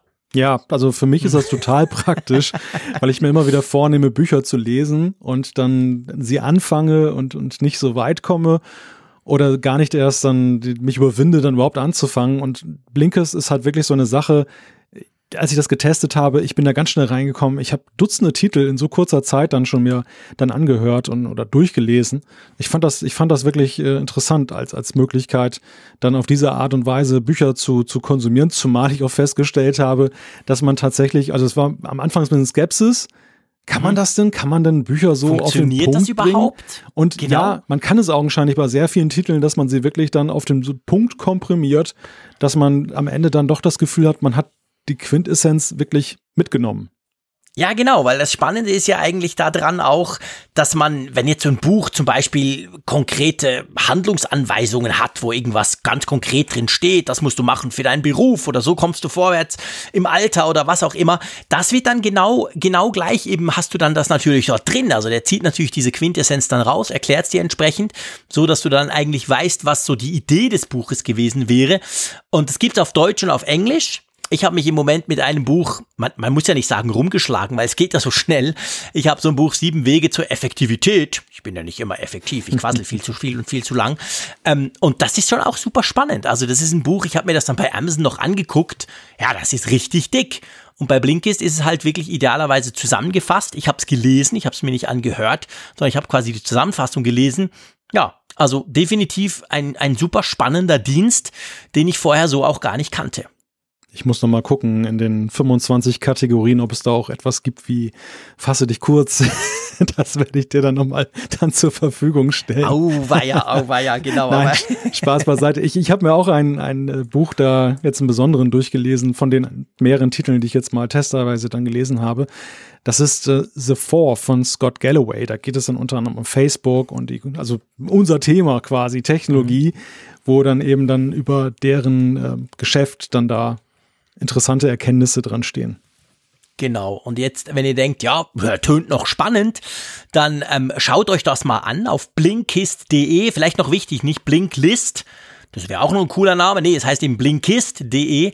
Und wenn ihr blinkist.de slash Apfelfunk eingebt, dann kriegt ihr auch noch 25% Rabatt, wenn ihr da ein Abo abschließen wollt. Ihr könnt das Ganze natürlich auch unverbindlich testen. Und man hat uns gesagt, es kommt so ungefähr jeden Monat kommen so plus minus 40 Titel dazu. Also sprich, das Angebot von diesen rund 3000 Büchern wächst natürlich auch weiterhin. Ja, und ich würde mal sagen, wir sind super happy, dass Blinkist sich bereit erklärt hat, diese Folge zu sponsern. Genau, also wenn ihr es aufrufen wollt, wie gesagt, Blinkist, B-L-I-N-K-I-S-T.de slash Apfelfunk und dort, wie gesagt, gibt es 25% Rabatt auf das Jahresabo Blinkist Premium. Wir danken Blinkist für die Unterstützung des Apfelfunks. Genau. Und dann kommen wir zum nächsten Thema. Da geht es sozusagen auch um Zahlen, wenn man das mal so sagen darf. Und zwar ähm, geht es drum um einen Bericht der Washington Post, der mir ehrlich gesagt Angst macht. Ja, der kann einem in der Tat Angst machen. Die Washington Post hat untersucht, zusammen mit einem Sicherheitsexperten, was denn Apps so raussenden. Und dabei ist halt herausgekommen, dass bei 5000 oder dass sie, das waren 5400 ähm, App-Tracker, die sie da dann festgestellt haben bei Apps, die unterschiedlichste Daten rausgesendet haben, also Nutzungsdaten gleichermaßen. Es ging bis hin zu Telefonnummern und Ortsdaten. Und das äh, haben sie sehr recht groß thematisiert. Natürlich gerade mit dem Fokus darauf, Datenschutz ist ja das große Thema aktuell. Alle geloben Datenschutz. Apple war da federführend. Für Apple mag das gelten, aber was ist denn letztendlich, was gilt denn für die Apps? Und das ist ein Thema, was sehr intensiv diskutiert wurde diese Woche. Ja, und das ist tatsächlich eigentlich ein, ein, ein Punkt, der, ich sage mal, diese, diese, diese man könnte salopp sagen, die Charmoffensive, aber ich würde sagen, Apple meint es ja wirklich ernst. Diese Offensive zum Datenschutz, die sich Apple ja schon länger auf die Fahnen schreibt, die sie im Moment natürlich auch sehr aktiv, teilweise schon fast ein bisschen penetrant im Marketing natürlich auch verwenden gegenüber so nach dem Motto, guck mal die bösen Googles und so und wir sind doch so cool. Aber die Apps, die ganzen Apps, es gibt ja Millionen Apps in den App Stores und gerade auch im, im iOS App Store, aber da, ich meine, da passieren ja Dinge und da musst du mir jetzt helfen, Malte. Und zwar musst du mir so ein bisschen die Einordnung geben. Du bist ja Entwickler, du kennst die App Store Richtlinien auch. Wir sprechen ja, gell, das ist noch wichtig, wir sprechen ja jetzt nicht von Apps, die da irgendwie ganz böse an Apple vorbei was machen und wenn es dann Apple merken würde, würden sie es löschen, sondern wir sprechen eigentlich von Apps, die durch den App Store Review durchgegangen sind, die aber halt haufenweise Daten nach Hause schicken. Ja, wobei man da auch tatsächlich differenzieren muss, um welche Art von Daten es geht. Und ich glaube, diese gewaltige Zahl von 5400 würde rasch zurückgehen, wenn man alleine mal die normalen Analysetools mal herausrechnet, die zuallererst mal dazu dienen, Apps zu verbessern. Also angefangen mhm. von Fabric oder Crashlytics, die halt dann eingesetzt werden, um zu gucken, wann passieren Abstürze, warum passieren Abstürze, wie kann ich als Entwickler es verhindern, dass Abstürze passieren für meine Nutzer. Mhm. Es gibt natürlich auch das klassische Tracking, dass Entwickler gucken, was machen die Nutzer eigentlich in meiner App? Welche, mhm. welche, also gar nicht mal in schadhafter Absicht, um jetzt jemanden mit Werbung zu behelligen oder sonst irgendwas zu machen, sondern schlichtweg, um zu gucken, wo lohnt sich die Weiterentwicklung? Wo, wo, ja. wo tummeln sich denn die Nutzer überhaupt in meiner App? Natürlich sagen die Leute das auch gerne mal im Feedback, aber das ist unterschiedlich intensiv. Man kann Nutzerbefragungen machen, das ist aufwendig und manchmal auch nicht so repräsentativ. Die einfachste Möglichkeit ist eben wirklich dann anonym zu gucken, dass man sich Daten schicken lässt und sieht, aha, es wird beispielsweise jetzt in der Nachrichtensektion besonders die Rubrik geklickt. Dann weiß ich ja. als Entwickler, da muss ich einen Fokus drauf setzen. Ähm, wenn, wenn ich an einer anderen Stelle weiterentwickle, die niemand nutzt, das bringt ja keinem etwas. Und das, mhm. das sind halt so Sachen, die, die sehr, glaube ich, sehr intensiv halt passieren im Hintergrund, die aber jetzt nicht in irgendeiner Weise so schadhaft sind. Dann gibt es natürlich diese Extrembeispiele, die die Washington Post da genannt hat mit Telefonnummern. Das sind wiederum die schwarzen Schafe, weißt du, die wirklich so Bewegungsprofile erstellen. Mhm. Das auch für Werbung benutzen wollen oder deine, deine Gewohnheiten ausspähen. Ich meine, ich bin heute mit Google Maps mal wieder unterwegs gewesen mit dem Auto und die App begrüßte mich, als ich das Ziel eingab, damit, dass sie sagte, ja, da warst du am 31. Juli 2016 auch. Und da bist du um 13.22 Uhr angekommen und abends um 18.39 Uhr wieder zurückgefahren. Wo ich natürlich erstmal baff war. Und das, weißt du, das passiert natürlich ja schon über Datensammelwut. Und mhm. das Gleiche machen halt einige Apps auch. Und da, da kann man natürlich wiederum geteilter Meinung sein. Manchmal ist es extrem nützlich, manchmal allerdings auch bedenklich oder eben auch nicht gut. Ja, ja, natürlich. Also genau, ich, ich finde, das, das, das muss man natürlich immer, man muss immer diesen Blick behalten. Man darf nicht einfach sagen, wow, Datenschutz, böse, böse, böse. Ganz viele dieser Informationen, die da hin und her fließen, sind natürlich auch nützlich. Und ich meine, gerade bei Google Maps ist das Beispiel eigentlich gut. Wir alle wissen, Google weiß unendlich viel von uns. Das macht uns durchaus Angst. Kann man überlegen, wie viel will man preisgeben. Aber man darf natürlich nicht vergessen, selbst in diesem Fall es hat eben konkrete Vorteile. Jetzt nicht unbedingt, dass sie dich erinnert, wann du das letzte Mal da warst, aber wenn du nachher mit dem Auto auf der Autobahn fährst und er dir ganz genau sagt, hier ist Stau, fahr doch darum, du sparst fünf Minuten und das ist super akkurat, liegt das eben auch an den Daten von uns allen, die da quasi reinfließen. Und das, was du gesagt hast in Bezug auf die Optimierung der Apps, da bin ich als Nutzer ja eigentlich froh, wenn ich weiß, hey, der Entwickler, der guckt, was nutze ich wie und was nutze ich nie und dann baut er das entweder um, macht's besser oder, oder schmeißt es raus das hilft ja letztendlich dann allen. Also, aber es ist schon erstaunlich, gell? Ich, ich glaube, man kann sagen, ist ja wahrscheinlich ähnlich bei Apps wie bei Webseiten. Bei Webseiten kann man inzwischen sagen, jetzt vielleicht nicht gerade das private Blog von Mama, die gerne kocht, aber sonst kann man wahrscheinlich durchs Bank sagen, es gibt kaum mehr eine Webseite, die nicht irgendwelche Tracker, sei das Google Analytics oder andere Dinge installiert hat. So ähnlich ist es bei Apps wahrscheinlich auch, oder? Ja, klar. Also ein Kritikpunkt, der diesen ganzen Artikel begleitete, war, dass diese Firma Disconnect, die der Washington Post da geholfen hat, selber Anbieter ist, solche Tracking-Tools dann zu unterbinden. Und dass sie natürlich dann, es, es gibt ja nun mal auch viele, die ein, ein Geschäftsinteresse daran haben, das dann eben dann die, den Trackern auf den Leib zu rücken. Mhm. Ich, ich würde das ganze Thema allerdings unter einem anderen Gesichtspunkt betrachten wollen. Und das ist eigentlich die wirklich notwendige, aber meines Erachtens noch ergebnisoffene Diskussion darüber, wie weit Datenschutz geht, wie, wie mhm. wir eigentlich den Umgang mit Daten haben wollen. Es ist ja so, dass ja bislang eben sich viele Dinge verselbstständigt haben, ohne dass sie eigentlich, dass es einen gesellschaftlichen Diskurs, eine gesellschaftliche Meinungsfindung gegeben hat. Die Entwickler haben mhm. einfach gemacht, die Firmen. Die haben einfach Stimmt. Daten übertragen im Hintergrund die haben die Nutzer nicht behelligt. Die Nutzer, muss man allerdings auch sagen, wollten manchmal auch nicht behelligt werden damit. Weil wollen wir das denn wirklich, dass wir, ich meine, liest dir mal diese ganzen Datenschutzerklärungen durch, die seit der Datenschutzgrundverordnung nötig sind. Das mhm. ist, das ist ja echt äh, trockene Kost. Und ich muss einfach als Nutzer sagen, ich will einfach mal, manchmal meine Ruhe davor haben. Es ist mir einfach egal. Ich, ich nutze die App und habe irgendwie so ein Bauchgefühl, ob der Anbieter seriös ist oder nicht und mhm. dann, dann äh, wohl wissen, dass da alles Mögliche passieren kann im, im Untergrund. Und das, das ist so, so, so ein Punkt. Also die, die Definitionsfindung, wie weit sollte Datenschutz gehen, wie weit muss er gehen, welche Rolle spielt auch Apple dabei im App-Review. Ich glaube nämlich, mhm. dass sie derzeit nicht überprüfen, was die Apps raussenden im App-Review. Ja. Also bei eklatanten Verstößen greifen sie durch. Ich glaube aber, dass es eher so nach dem Motto geht, man muss es erstmal melden und nur ja. bei wirklich dummen Vorgehensweisen von Apps merken sie es selber im App-Review und unterbinden es gleich. Und da, das sind so Definitionsfragen, die beflügelt durch solche Artikel dann eben dann glücklicherweise auch in die Diskussion geraten. Ja, ja, das glaube ich auch. Also ich, ich, ich denke, dass das ist genau der Punkt. Und die Frage, die sich jetzt natürlich stellt, Apple hat sich ja jetzt dieses Datenschutzthema sehr massiv auch auf die Fahnen geschrieben zieht das durch. Das geht hin bis zu Siri, die zwar vielleicht weniger kann als Google, aber dafür auch weniger Daten braucht oder wenn dann wirklich nur anonymisiert oder direkt auf dem Gerät und so weiter. Wir haben schon viel drüber gesprochen. Meinst du, Apple macht sich, ich sag mal salopp jetzt, auch mal an diesen, ja, möglichen Widerspruch zwischen eigener Software, eigener Hardware und den Apps, die quasi, ich sag's jetzt übertrieben, praktisch alles können? Meinst du, da wird jetzt im App Store in Bezug auf Datenschutz, in Bezug auf Daten, die da halt abgesaugt werden, meinst du, die ziehen da die Schraube jetzt an? Könnte sein. Also es hängt davon ab, wie diese Diskussion weitergeführt wird. Wenn dieser Artikel jetzt verpufft und es spricht keiner mehr drüber, und alle gehen wieder zur Normalität über, dann ist, glaube ich, der Leidensdruck nicht, nicht, groß ja, genug. Genau. Wenn allerdings dadurch ausgelöst wird, dass die Leute wirklich darüber diskutieren, dass sie, ich meine, die Lösung kann ja eigentlich nur darin liegen, eine Art Transparenzfunktion einzubauen, mhm. dass, dass du als Nutzer, so wie mit der Bildschirmzeit, ersehen kannst, was treiben deine Apps. Du kannst ja heute schon gucken, wie viel Energie verbrauchen sie, wie oft nutzt du sie.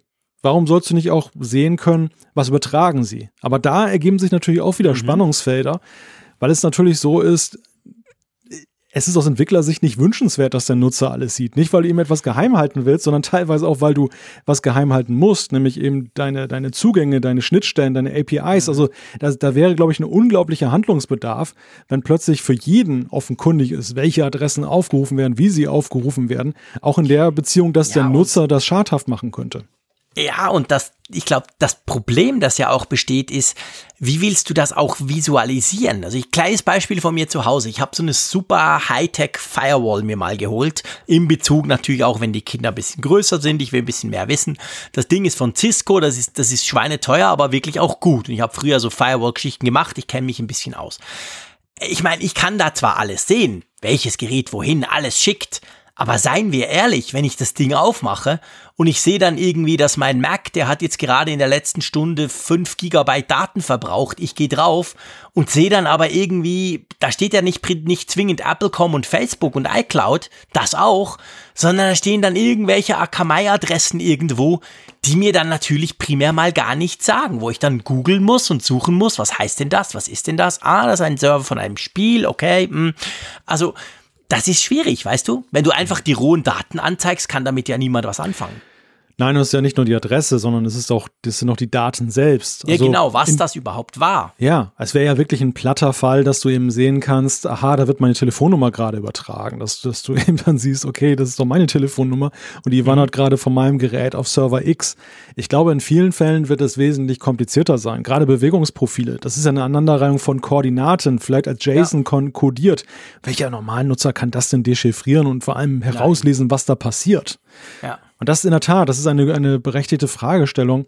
Dieses Tool müsste nicht nur so ein Network-Sniffer sein, der einfach nur die Prozesse darstellt, sondern er müsste es auch interpretieren, visualisieren. Und, und da ist die Frage, kann man das überhaupt so vielfältig, wie das ist, was da draußen passiert? Und, und ja. ich glaube auch, dass diejenigen, die wirklich schadhaft Tracking betreiben, dass die ja auch ein Interesse daran haben, das dann weiter zu kaschieren. Also die, Logisch, die, die werden ja ganz schnell aus dieser, dieser Observation raus sein und nicht auftauchen. Und dafür werden alle anderen, die weißen Schafe, werden zu sehen sein, die meinetwegen nur die Crash-Daten sammeln, wo ja. dann wahrscheinlich dann noch überreagiert wird nach dem Motto, um Gottes Willen, muss ich sofort unterbinden, ich lösche diese App. Mhm. Das heißt, die, die Falschen werden womöglich nachher noch an den Pranger gestellt.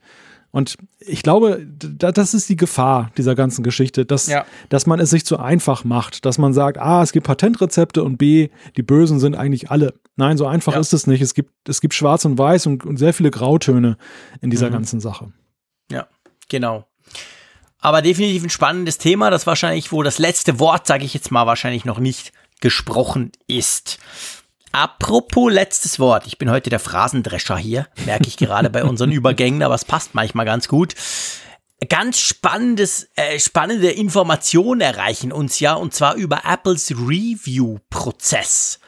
Da gab es jetzt verschiedene Interviews, die quasi so ein bisschen Licht ins Dunkel gebracht haben, wie das funktioniert und vor allem, wie das früher funktioniert hat. Und da muss man ja schon sagen, das sind ein paar spannende Insights, oder? Ja, allen voran ist da ein Interview von Mark Gurman, der ja bei Bloomberg arbeitet und der Apple Tausendsasser da ist, der immer alles weiß und Leaks hört. Der hat mit dem früheren Chef des App-Reviews von Apple gesprochen, Philip Showmaker, der mittlerweile ich glaube, bei einer Sicherheitsfirma gelandet ist. Und das, das Gespräch ist 40 Minuten lang, auf Englisch natürlich, kann bei, ähm, ja, bei Apple Podcasts dann auch angehört werden.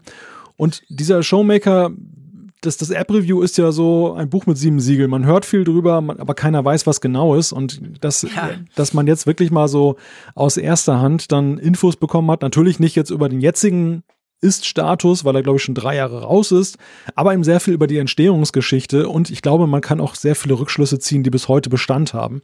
Mhm. Und das ist ein, ein hochinteressantes Interview, wo einem auch einiges klar wird. Ja, und vor allem spannend ist ja, er erzählt ja auch so ein bisschen über die, wie das am Anfang entstanden war quasi. Er, er hat gesagt, früher sei gell, Sechs-Augen-Prinzip gewesen bei jeder App. So nach dem Motto, ich finde die App cool, guck du auch noch mal drüber. Komm, Malte, du auch noch. Äh, unglaublich aufwendig und, und langwierig. Das ging ja wahrscheinlich nur, als ein paar weniger Apps in diesem Store, in diesen Store rein wollten, oder? Ja, nein, das war ja tatsächlich ein Problem, was Apple mit den Jahren sehr viel Kritik eingebracht hat. Mhm. Ich habe es ja selber auch gespürt und du hast sieben bis 14 Tage manchmal gewartet, bis dann eben ein Update deiner App und sei es noch so simpel dann durchgegangen ist durch App Review. Was einfach an daran lag, dass laut dem Interview die Chefs bei Apple sehr viel Wert darauf gelegt haben, dass nicht ein, ein Computer entscheidet, sondern alles per Hand von Menschen in Augenschein genommen wird und dann auch nicht ein einzelner um eben in diesem sensiblen Bereich App Store nicht dann Ungerechtigkeit und Angreifbarkeit herzustellen, sondern dass man wirklich sagen kann, nee, also jenseits jeglicher Ressentiments, auch gegen mögliche Mitbewerber, drei Leute haben wirklich separat voneinander geprüft. Unglaublicher ja. Aufwand. Ja, klar, krass. Und vor allem auch, ähm, dass es keine automatisierten Prüf-Apps gab. Das finde ich auch noch spannend. Man denkt ja eigentlich, das sei alles automatisiert inzwischen, oder? Das dachte ich auch, ja. Also zumindest, dass, dass dem Software stärker assistiert, aber augenscheinlich ist das wohl nicht der Fall. Man hat angefangen damals mit einem MacBook Pro und ein bis zwei iPhones, die dann angeschlossen waren. Es war wohl auch ein unglaublicher Aufwand, dann jeden Tag dann diese Geräte wieder zurückzusetzen, den ganzen Kram zu löschen, den man da per Hand installieren musste. Das App Review hat dann mit hat dann sehr isoliert auf dem Apple Campus gearbeitet mit schwarzen Vorhängen, damit kein anderer Apple-Mitarbeiter durchgucken konnte, was die da so treiben und, und also man, man hat sehr viel Wert wohl anscheinend drauf gelegt, so sagt zumindest der Showmaker, dass niemand so Apple eben angreifen konnte. Einerseits mhm. in ihren Entscheidungen, aber andererseits auch in, eben in der bekannten Frage Prozesse und dass Apple sich da womöglich was abguckt von Entwicklern, die dann halt eine super App gemacht haben und sagen, ach, das könnte man doch auch in iOS einbauen. Das sollte niemals aufkommen, dass, dass eben über diese Schiene das dann da geleakt ist in Apple intern. Mhm. Und ähm, das fand ich auch, das fand ich auch ganz interessant. Nebenbei noch, dass die, die Prüfer hatten wirklich die Vorgabe 15 Minuten pro App und sie hat ein 100 Seiten Wiki wo dann halt drin stand, wie der Prüfprozess auszusehen hat. Man muss sich das mal vorstellen, 15 Minuten, man muss einen 100 Seiten Katalog da durchgehen. Das ging natürlich gar nicht und sie haben unglaublich viel Zeit darauf verwandt, dann diesen Prozess zu verbessern und zu optimieren, hin zu dem heutigen System, wo man ja wirklich sagen muss, ein bis zwei Tage dauert es, bis die App dann in irgendwie eine Rückmeldung bekommt. Genau. Und dann fand ich noch spannend, er spricht ja auch darüber, ähm, dass die Apps ja abgesagt äh, werden, logischerweise. Das haben wir übrigens auch schon erlebt ja, mit unserer Funkgeräte-App. Ähm, das sei zwar unangenehm, aber er sagt, dass sie quasi wirklich alle eigentlich gleich behandeln. Also nach dem Motto, egal ob da Facebook kommt oder der Malte Kirchner, wenn die Mist bauen, dann lehnen wir beide ab, oder? Ja, das ist auch so ein Thema, was in der Öffentlichkeit ja manchmal anders ankommt, weil man sieht, dass, dass Apple Kooperationen eingeht mit gewissen Konzernen oder App-Entwicklern und man natürlich denkt, die haben sozusagen Blankoscheck, die haben Narrenfreiheit, die können sich eher schon mal was erlauben. Mhm. Während dann zum Beispiel der kleine Malte dann mit seiner App dann halt knallhart dann den Rotstift zu spüren bekommt, wenn er einen Fehler begangen hat. Und da heißt es eben auch, nein, das ist, das wird halt nur nicht laut nach außen, aber gerade Facebook habe unglaublich viel Schelte bekommen von Apple, einfach auch für schlechte Programmierung, wohl schlichtweg. Dass gesagt wurde, das ist unsauberer Code, das geht so nicht, das ähm, entspricht nicht den Regularien, Ablehnung. Und, und ja. anders als zum Beispiel der unabhängige Entwickler, der jetzt dann verschnupft ist, enttäuscht, was auch immer, geht, Apple, geht Facebook natürlich nicht an die Öffentlichkeit und sagt, hey, wir haben wir haben 50 Builds eingereicht und 49 sind abgelehnt worden, sondern die haben einfach immer weitergemacht. Interessant übrigens auch so, mit was die sich herumschlagen mussten. Also neben diesen einschlägigen Sachen, die irgendwie dann Daten absaugen wollten, Leute dann hinters Licht führen wollten, waren auch so wohl viele Versuche dabei, Desktop-Apps zu implementieren, gerade auf dem iPad, dass man den klassischen ähm, Desktop dann nachstellen wollte, vorbei an mhm. iOS sozusagen. Und dass das immer, immer wieder auch teilweise trotz Ablehnung dann versucht wurde, das dann irgendwie da zu lancieren und sie sich dann halt dessen erwehren mussten. Also unterm Strich ein sehr interessantes Interview und vor allem interessant tatsächlich, wie groß die Wertschätzung oder die, die Bedeutung aufgehängt wird, dieses App-Reviews bei, bei Apple. Mhm. Auch ähm, dahingehend, und das habe ich ja selber auch schon zu spüren bekommen, ich dachte ja immer, wenn ich deutschsprachige Apps einreiche, da gibt es bestimmt so ein kleines Team auch irgendwo in München oder so, die prüfen die Apps hier für mhm. Deutschland. Und das ist tatsächlich so. Und ich habe es ja dann gemerkt, wenn ich mal einen Anruf gekriegt habe vom App-Review, weil irgendwas nicht stimmte. Mhm. Die sitzen alle in Kalifornien am Apple Campus. Also die, die Telefonate, die hier angekommen sind, mhm. kamen immer mit der 001-Nummer. ist schon spannend, ja, genau. Also das kann man sich eigentlich gar nicht vorstellen. Man, man denkt, das sei dezentralisiert, wie so vieles heute. Aber da ist Apple eben so, dass sie sagen, nee, wir wollen die alle auf einem Haufen haben. Das wird alles quasi am, am, am Hauptding, am Hauptsitz sozusagen überprüft. Ich weiß noch, du hast mir das ja erzählt, du hast ein paar so Telefonate, wo da wirklich einer aus Cupertino angerufen hat und was wollte von dir und eine Nachfrage gestellt hat. Spannend finde ich auch, dass ja gerade heute hat Apple so ein Statement zu diesem App-Review-Prozess rausgegeben. Jetzt nicht irgendwie als Antwort auf dieses Interview, gar nicht, sondern da geht es natürlich drum einerseits vor der WWDC, passt ins Thema, aber andererseits, wir haben auch schon darüber gesprochen, Apple ist ja im Moment im Bereich App Store so ein bisschen unter Druck. Es gibt diese mögliche Klage vor dem obersten Gerichtshof in den USA. Es gibt Spotify, die vor der EU-Kommission geklagt haben und so. Also da ist ja einiges und dieses Interview, beziehungsweise einfach das letztendlich ein PR-Statement, ist ja spannend. Wir verlinken das und das hat auch ein paar so, so, so spannende, ähm, inzwischen, es geht jetzt natürlich um, um heute, um aktuelle Daten, die sagen zum Beispiel, dass sie 40% aller Apps ablehnen. Und das finde ich schon noch recht krass. Hm. Das ist viel, oder? Also ich hätte gedacht, das seien weniger. Ja, ja. Also irgendwann äh, kursierte ja mal eine Zahl. Ich, ich weiß gar nicht, wie hoch die war. Damals habe ich auch schon darüber gestaunt, wie viele, wie viele Apps das sind. Mhm. Man, muss, man muss natürlich sehen, ja, man darf vielleicht nicht den einzelnen Titel sehen, sondern man muss halt äh, sehen, dass eine Ablehnung, die kannst du dir relativ schnell einfangen, wenn irgendwo ein Fehler ist, dass eine App Stimmt. mit einer Situation nicht richtig umgeht. Und wenn man jetzt dann runterbricht, wie viele Builds hat eine, ein, ein einzelner Titel, die eingereicht werden zum App-Review oder wie viele Versionen gibt es, ja, dann, dann kannst du natürlich schon relativ schnell dahin kommen. Und es ist in der Tat so, Apples App-Review ist recht rigide. Also das, das mhm. habe ich ja auch selber zu spüren bekommen. Und oh ja. aber in vielen Fällen ja auch zu Recht. Also man ja. muss ja eben auch sagen, sie nehmen auch diesen Qualitätsauftrag wirklich ernst, wo du als Entwickler geneigt bist, manchmal zu sagen, ach, lass doch fünf gerade sein. Mhm. Da, da sagen sie einfach, nein, wir haben einen gewissen Qualitätsstandard und es erfüllt dich ja, also manchmal erfüllt es sich mit Ärger, aber manchmal häufig eben auch mit Stolz, dazuzugehören, durchgelassen zu werden, weil du eben mhm. auch weißt, okay, ich habe jetzt in einer Art und Weise programmiert, die einen Mindeststandard eben dann entspricht, den Apple anlegt und der gar nicht mal so niedrig ist, dieser Mindeststandard.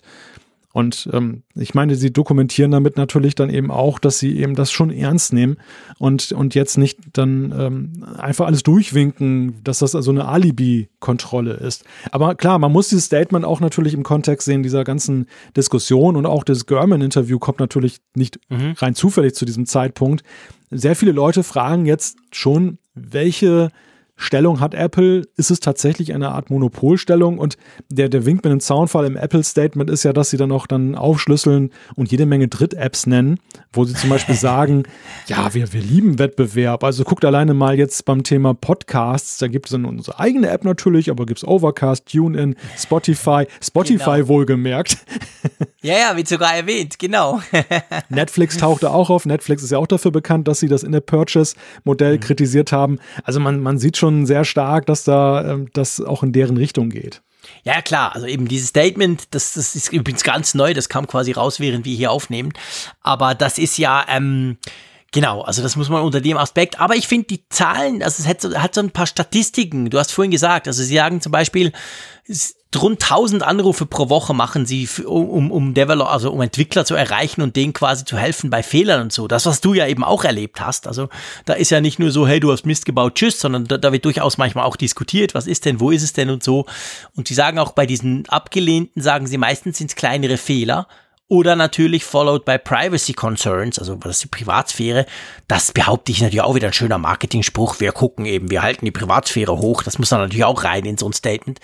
Aber gell, es ist ja vielleicht noch so abschließend wichtig, dass ja eben nicht nur, das sind ja nicht neue Apps nur, sondern jedes Update, mhm. auch das Update, was du jetzt gerade von Funkgerät gemacht hast, geht ja wieder durch den Review-Prozess, gell? Ja, und mittlerweile ist es eben so, dass du kannst ja dieses Beta-Testing machen in größerem Stile, also mhm. größeren Stile über dich als Entwickler und meinetwegen noch zwei Leute, die den Entwickler-Account auch mitnutzen, hinaus. Und auch da musst du jede neue Beta, also zumindest als Version, dann durch den App-Review-Prozess geben. Und sie, sie kontrollieren unglaublich viel. Und ich, ich glaube oder ich bin der Ansicht, nach meinem Erleben, das App-Review muss unterschiedlichste Interessen bündeln. Und das mhm. ist fast ein Ding der Unmöglichkeit. Es sind natürlich ja auch, es sind auch Apples Interessen, die damit reinspielen. Wir haben es ja, ja, selber gesehen, in dieser ganzen Namensdebatte, dass Apfelfunk als App-Name nicht okay war und ähm, dass, dass sie auch ihre, mit ihren eigenen Interessen und auch ihren Interessen gegenüber anderen Mitbewerbern, was zum Beispiel die Frage angeht, über, über wen bezahlt man und so, das spielt da rein. Aber es spielt eben auch rein, und ich finde glaubhaft rein, dass sie eben Qualität für die Nutzer, Datensicherheit für die Nutzer herstellen wollen und es ist auch durchaus ein, ein sehr kooperativer Stil, den sie auch pflegen mhm. zu ihren Entwicklern. Du hast als Entwickler ja auch die Möglichkeit, dann äh, dich beraten zu lassen. Also in deinem Entwickler-Account, der 100 Euro kostet pro Jahr, ist inklusive, dass du irgendwie, glaube ich, ein, zwei Beratungssessions hast, wo du auch von einem Apple-Ingenieur dann eine Rückmeldung bekommst. Mhm. Du ähm, Du hast es gerade schon erwähnt, das App-Review, das, das, das lädt dich auch nicht nur harsh einfach ab, sondern die geben dir meistens auch, wenn auch standardisiert bei der Masse, aber sie geben dir Tipps, so kannst du das Problem lösen. Und ja. wo hat man das schon? Ich meine, im freien Entwicklermarkt, im freien Softwaremarkt ist es so, da hast da bist du nur deinem Kunden Rechenschaft schuldig und, und ähm, da ist niemand dann auch so, der A, so ein bisschen so ein Vorprüfer ist, aber B, auch dann dir ein, ein Helfer sein kann. Und ähm, das, das ist halt ein sehr, eine sehr ambivalente Geschichte, aber sie, sie ist eben nicht nur negativ zu betrachten, finde ich zumindest. Ja, ja, das sehe ich, das sehe ich ganz gleich wie du, genau. Also es ist auch da wieder letztendlich kann man es nicht einfach nur negativ anschauen, sondern es hat, hat wie alles eigentlich zwei Seiten und hat eben auch durchaus positive Seiten. Letztendlich, das habe ich auch schon oft gesagt, ja auch für mich als Endkonsument. Ich bin ja eigentlich ganz froh, wenn die genau hingucken, weil dann die Chance, dass ich Mist oder irgendwas, was mich ausspioniert oder sogar irgendwie was, was Böses tut, wie es beim Google Play Store immer wieder passiert, die Chancen sind dann halt kleiner, wenn sowas passiert. Also wenn so ein Review halt guckt und auch ein bisschen streng guckt. Also ja, hat alles zwei Seiten. Unsere Umfrage der Woche, das wage ich einfach zu behaupten, die hat eigentlich nur eine Seite. Für einmal wieder. Das ist jetzt nicht so zwei Seiten, drei Seiten, vier Seiten, wie wir das in den letzten paar Mal hatten, sondern dieses Mal ist es ziemlich klar. Also die letzte, die von letzter Woche, oder? Ja, aber das ist doch nicht wirklich überraschend gewesen. Nein. Die, die Frage lautete ja, ähm, steht bei dir in nächster Zeit der Kauf eines neuen Macs an? Und das Gros zwei Drittel, 64,7 Prozent haben gesagt nein. Wobei man hier auch sagen muss, einige haben uns auch dazu gemeldet und haben zu Recht gesagt, ihr hättet vielleicht auch noch fragen sollen, ich habe mir gerade eingekauft schon in letzter Zeit. Mhm. Denn dieses Nein klingt natürlich sehr kategorisch. Das stimmt. Also ich meine, das hätte man natürlich, dieses Nein, wenn man es jetzt genau analysieren wollte, müsste man natürlich das auch noch dann ausdifferenzieren in der Frage. Aber uns interessiert ja eher die zukunftsgerichtete Frage, so von denen, die nicht Nein sagen Wann wollen die denn kaufen?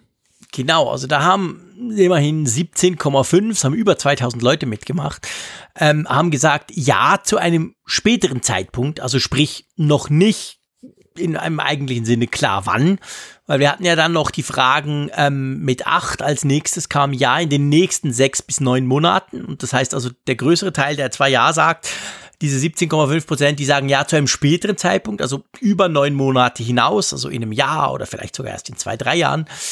Und dann gibt's doch ähm, eigentlich nur, sage ich mal, vier Prozent, gell, die gesagt haben, ja, in den nächsten drei Monaten, die also mehr oder weniger konkret einen Kauf ins Auge gefasst haben.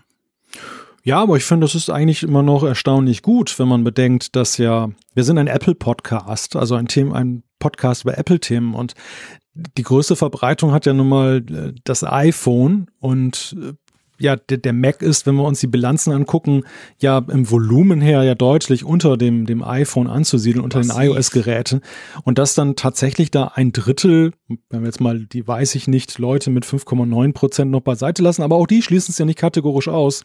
Mhm. Also wenn, wenn wir jetzt einfach mal sehen, dass ein Drittel unserer Hörerschaft dann binnen ja, dieses Jahres oder dann halt zu einem späteren Zeitpunkt einen, einen Kauf in Betracht ziehen, dann ist das ja erstmal eine ganz gute Message für den Mac. Also ich, dieser Stimmungstest, das, ja. das war eigentlich das, was für mich interessant war, ob diese, dieser Bass, den man halt immer draußen hört im Netz, von wegen, äh, Macs taugen nichts mehr. Wir haben ja auch einige Zuschriften gekriegt, die in die Richtung gingen, wo mhm. Leute gesagt haben, ich hätte mir längst einen gekauft, wenn das nicht so ein Schrott wäre. Also das, das scheint nicht so alle wirklich dann einzuschließen, sondern es gibt erstaunlich viele immer noch, die sagen, ja, Mac ist gut und äh, ich kaufe mir auch bald wieder ein. Ja, ja, dann genau, das ist definitiv so. Und ähm, ja, wir uns muss man ja nicht überzeugen vom Mac, gell? wir ja, sind gut. ja grundsätzlich sehr zufrieden damit. Äh, ich hätte, ich hätte womöglich die Frage jetzt auch mit einem Nein beantwortet, weil ich aktuell ja, wie ich finde, ein ganz gutes Mac-Setup hier habe. Also mein fünf Jahre alter iMac 5K tut's immer noch sehr gut. Ich sehe keinen Grund, den auszutauschen. MacBook ist noch relativ neu und mehr braucht es für mich im Moment dann eben auch nicht. Das, das heißt aber eben nicht, dass ich dem Mac jetzt nicht die Treue halte, sondern das ist genau. einfach nur akuter Bedarf, der nicht gegeben ist. Ja, ist bei mir genau gleich. Also das haben wir ja letztes Mal diskutiert, als, als ich da ein bisschen über meine Erfahrungen mit dem neuen iMac diskutiert habe oder berichtet habe. Ähm, ich kaufe mir im Moment keinen neuen Mac. Und zwar nicht, weil das Angebot nicht gut wäre. Ich finde die neuen MacBook Pros zum Beispiel klasse. Aber ich, es macht einfach keinen Sinn. Ich bin gut ausgestattet. Die Geräte sind zwar nicht mehr die neuesten, aber sie funktionieren ganz fantastisch gut. Ja, von dem her ist es ja im Moment nicht nötig, aber das heißt nicht, dass ich den Mac nicht mehr spannend finde. Gut, wir haben natürlich auch eine Frage für diese Woche, die sich auch, wie das ja bei uns üblich ist, natürlich um die Themen oder um eines der Themen von dieser Sendung dreht. Magst du mal die Frage vorstellen, die wir euch jetzt in der Umfrage der Woche quasi präsentieren?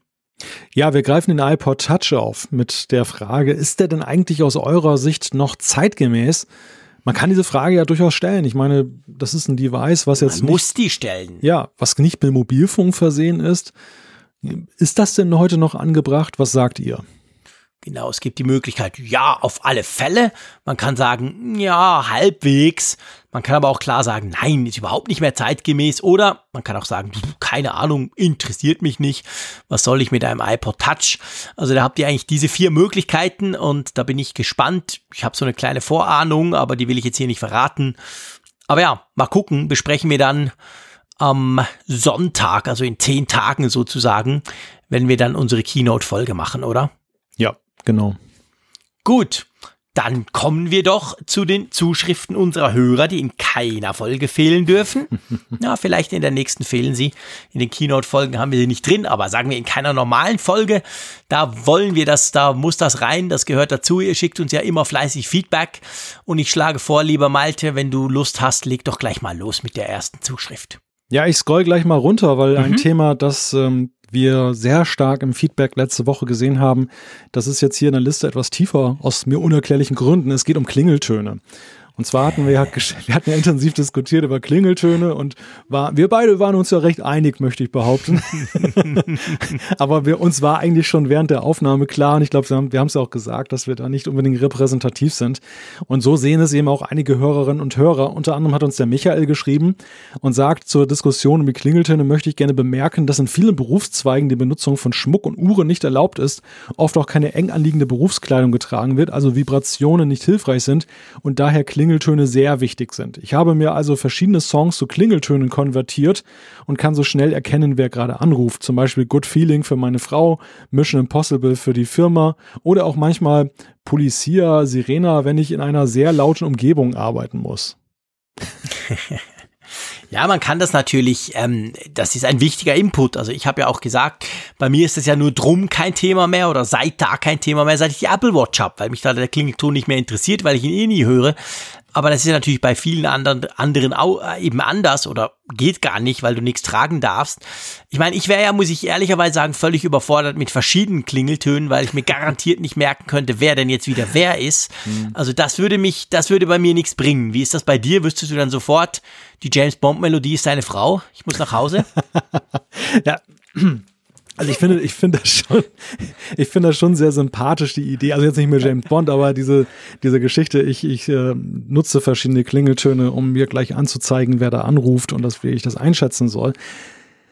Ich habe noch so als Ergänzung hinterher festgestellt, in einer Beziehung bin ich immer doch ein bisschen traurig, dass ich die Töne abgeschaltet habe. Und das ist in Bezug auf Funkgerät, unsere App, die hat nämlich ja den Apfel, Apfelfunk-Ton, wenn es eine neue Folge gibt. Und den höre ich persönlich auch nie, weil ich die Töne abgeschaltet habe. Das wusste ich gar nicht, mein Lieber.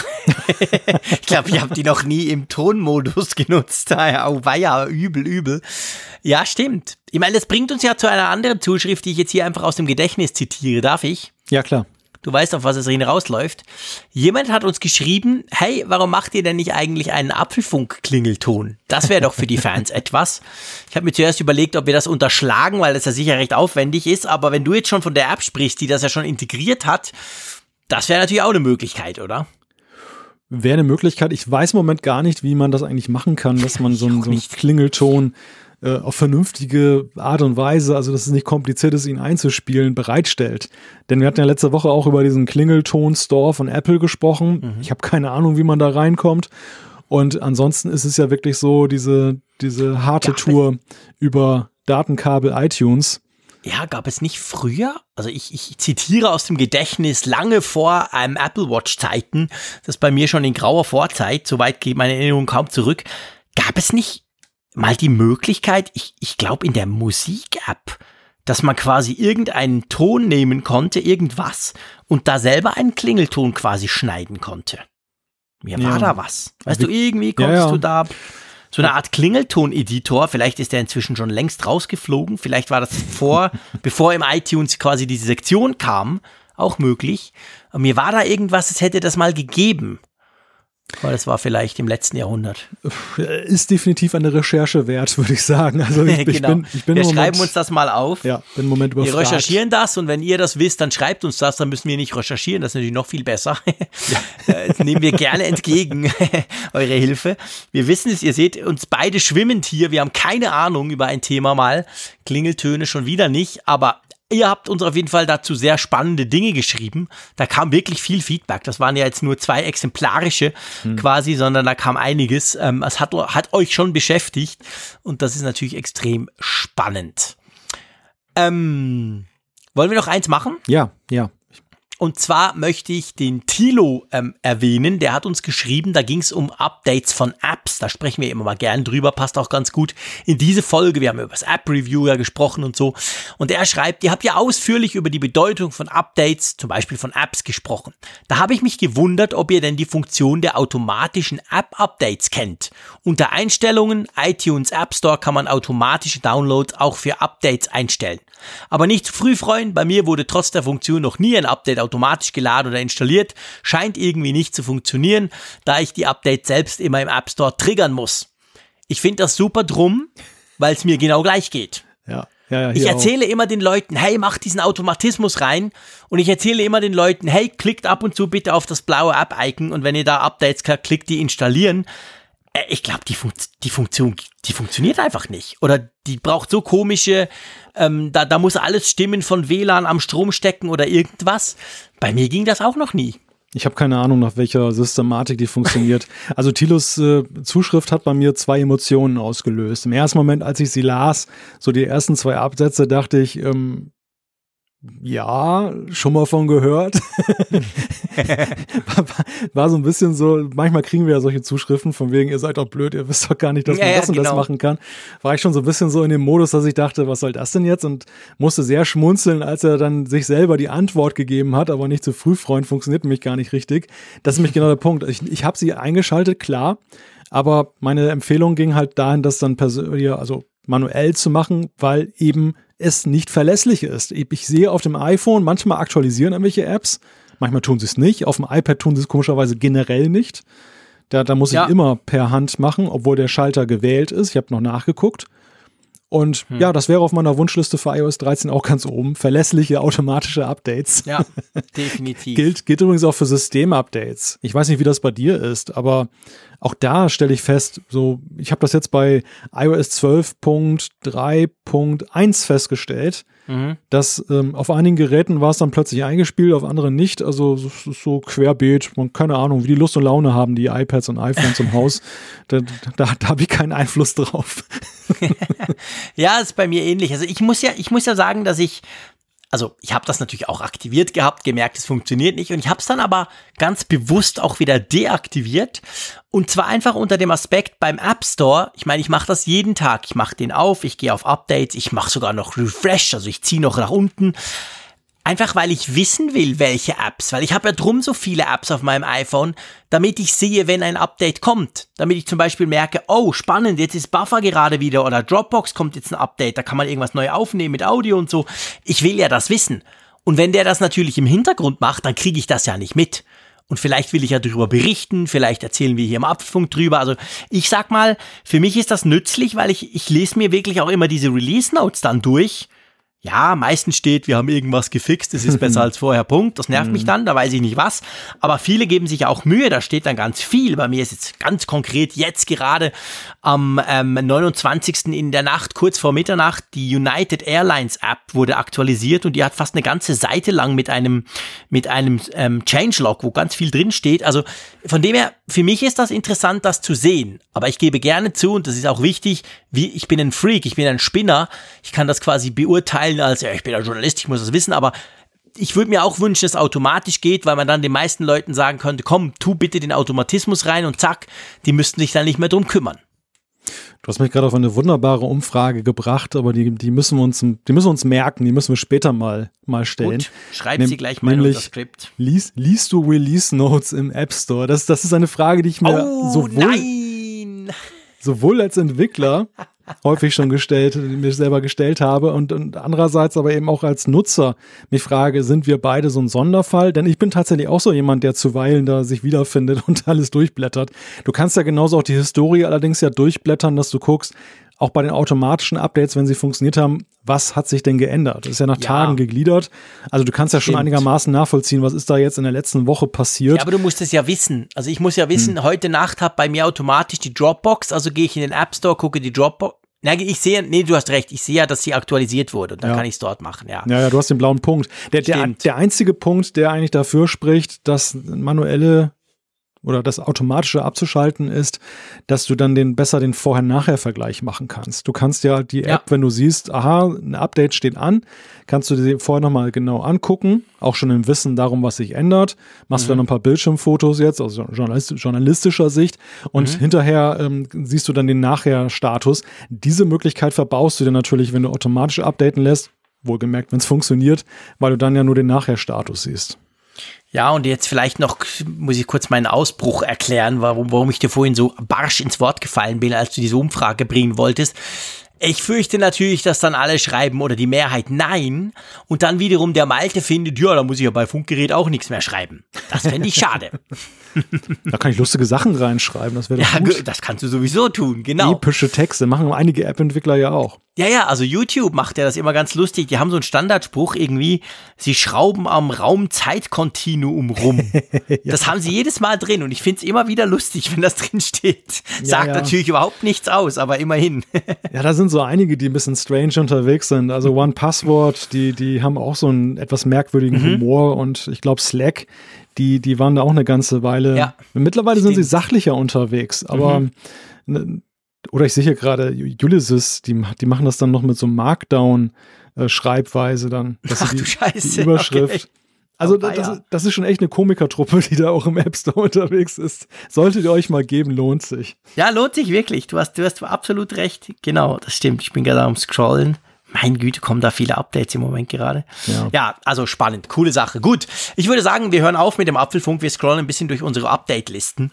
Genau. Da sind ja auch noch ein paar Stunden beschäftigt. Ähm, das war die Folge 171, lieber Malte. Hat mir ganz großen Spaß gemacht. Ich bin schon ein bisschen traurig, dass die nächste Folge erst in zehn Tagen kommen wird. Aber immerhin, das wird dafür die One and Only große Keynote-Folge. Da freue ich mich schon drauf. Ähm, ja, wir hören uns spätestens, wie gesagt, in zehn Tagen wieder. Und in der Zwischenzeit düse ich mal nach San Jose und gucke, was Apple da so macht. Und du lässt dich schön weiterbilden. Wir werden natürlich auch auf unseren Social Media Kanälen da breit rumberichten. Könnt ihr uns auch folgen, wenn ihr Lust habt. Und sonst freut es uns sehr, wenn ihr nächste Woche wieder einschaltet. Und ich für meinen Teil sage, Malte, vielen herzlichen Dank. War mir eine Ehre. Wir hören uns bald und tschüss aus Bern. Bis dann von der Nordsee. Tschüss.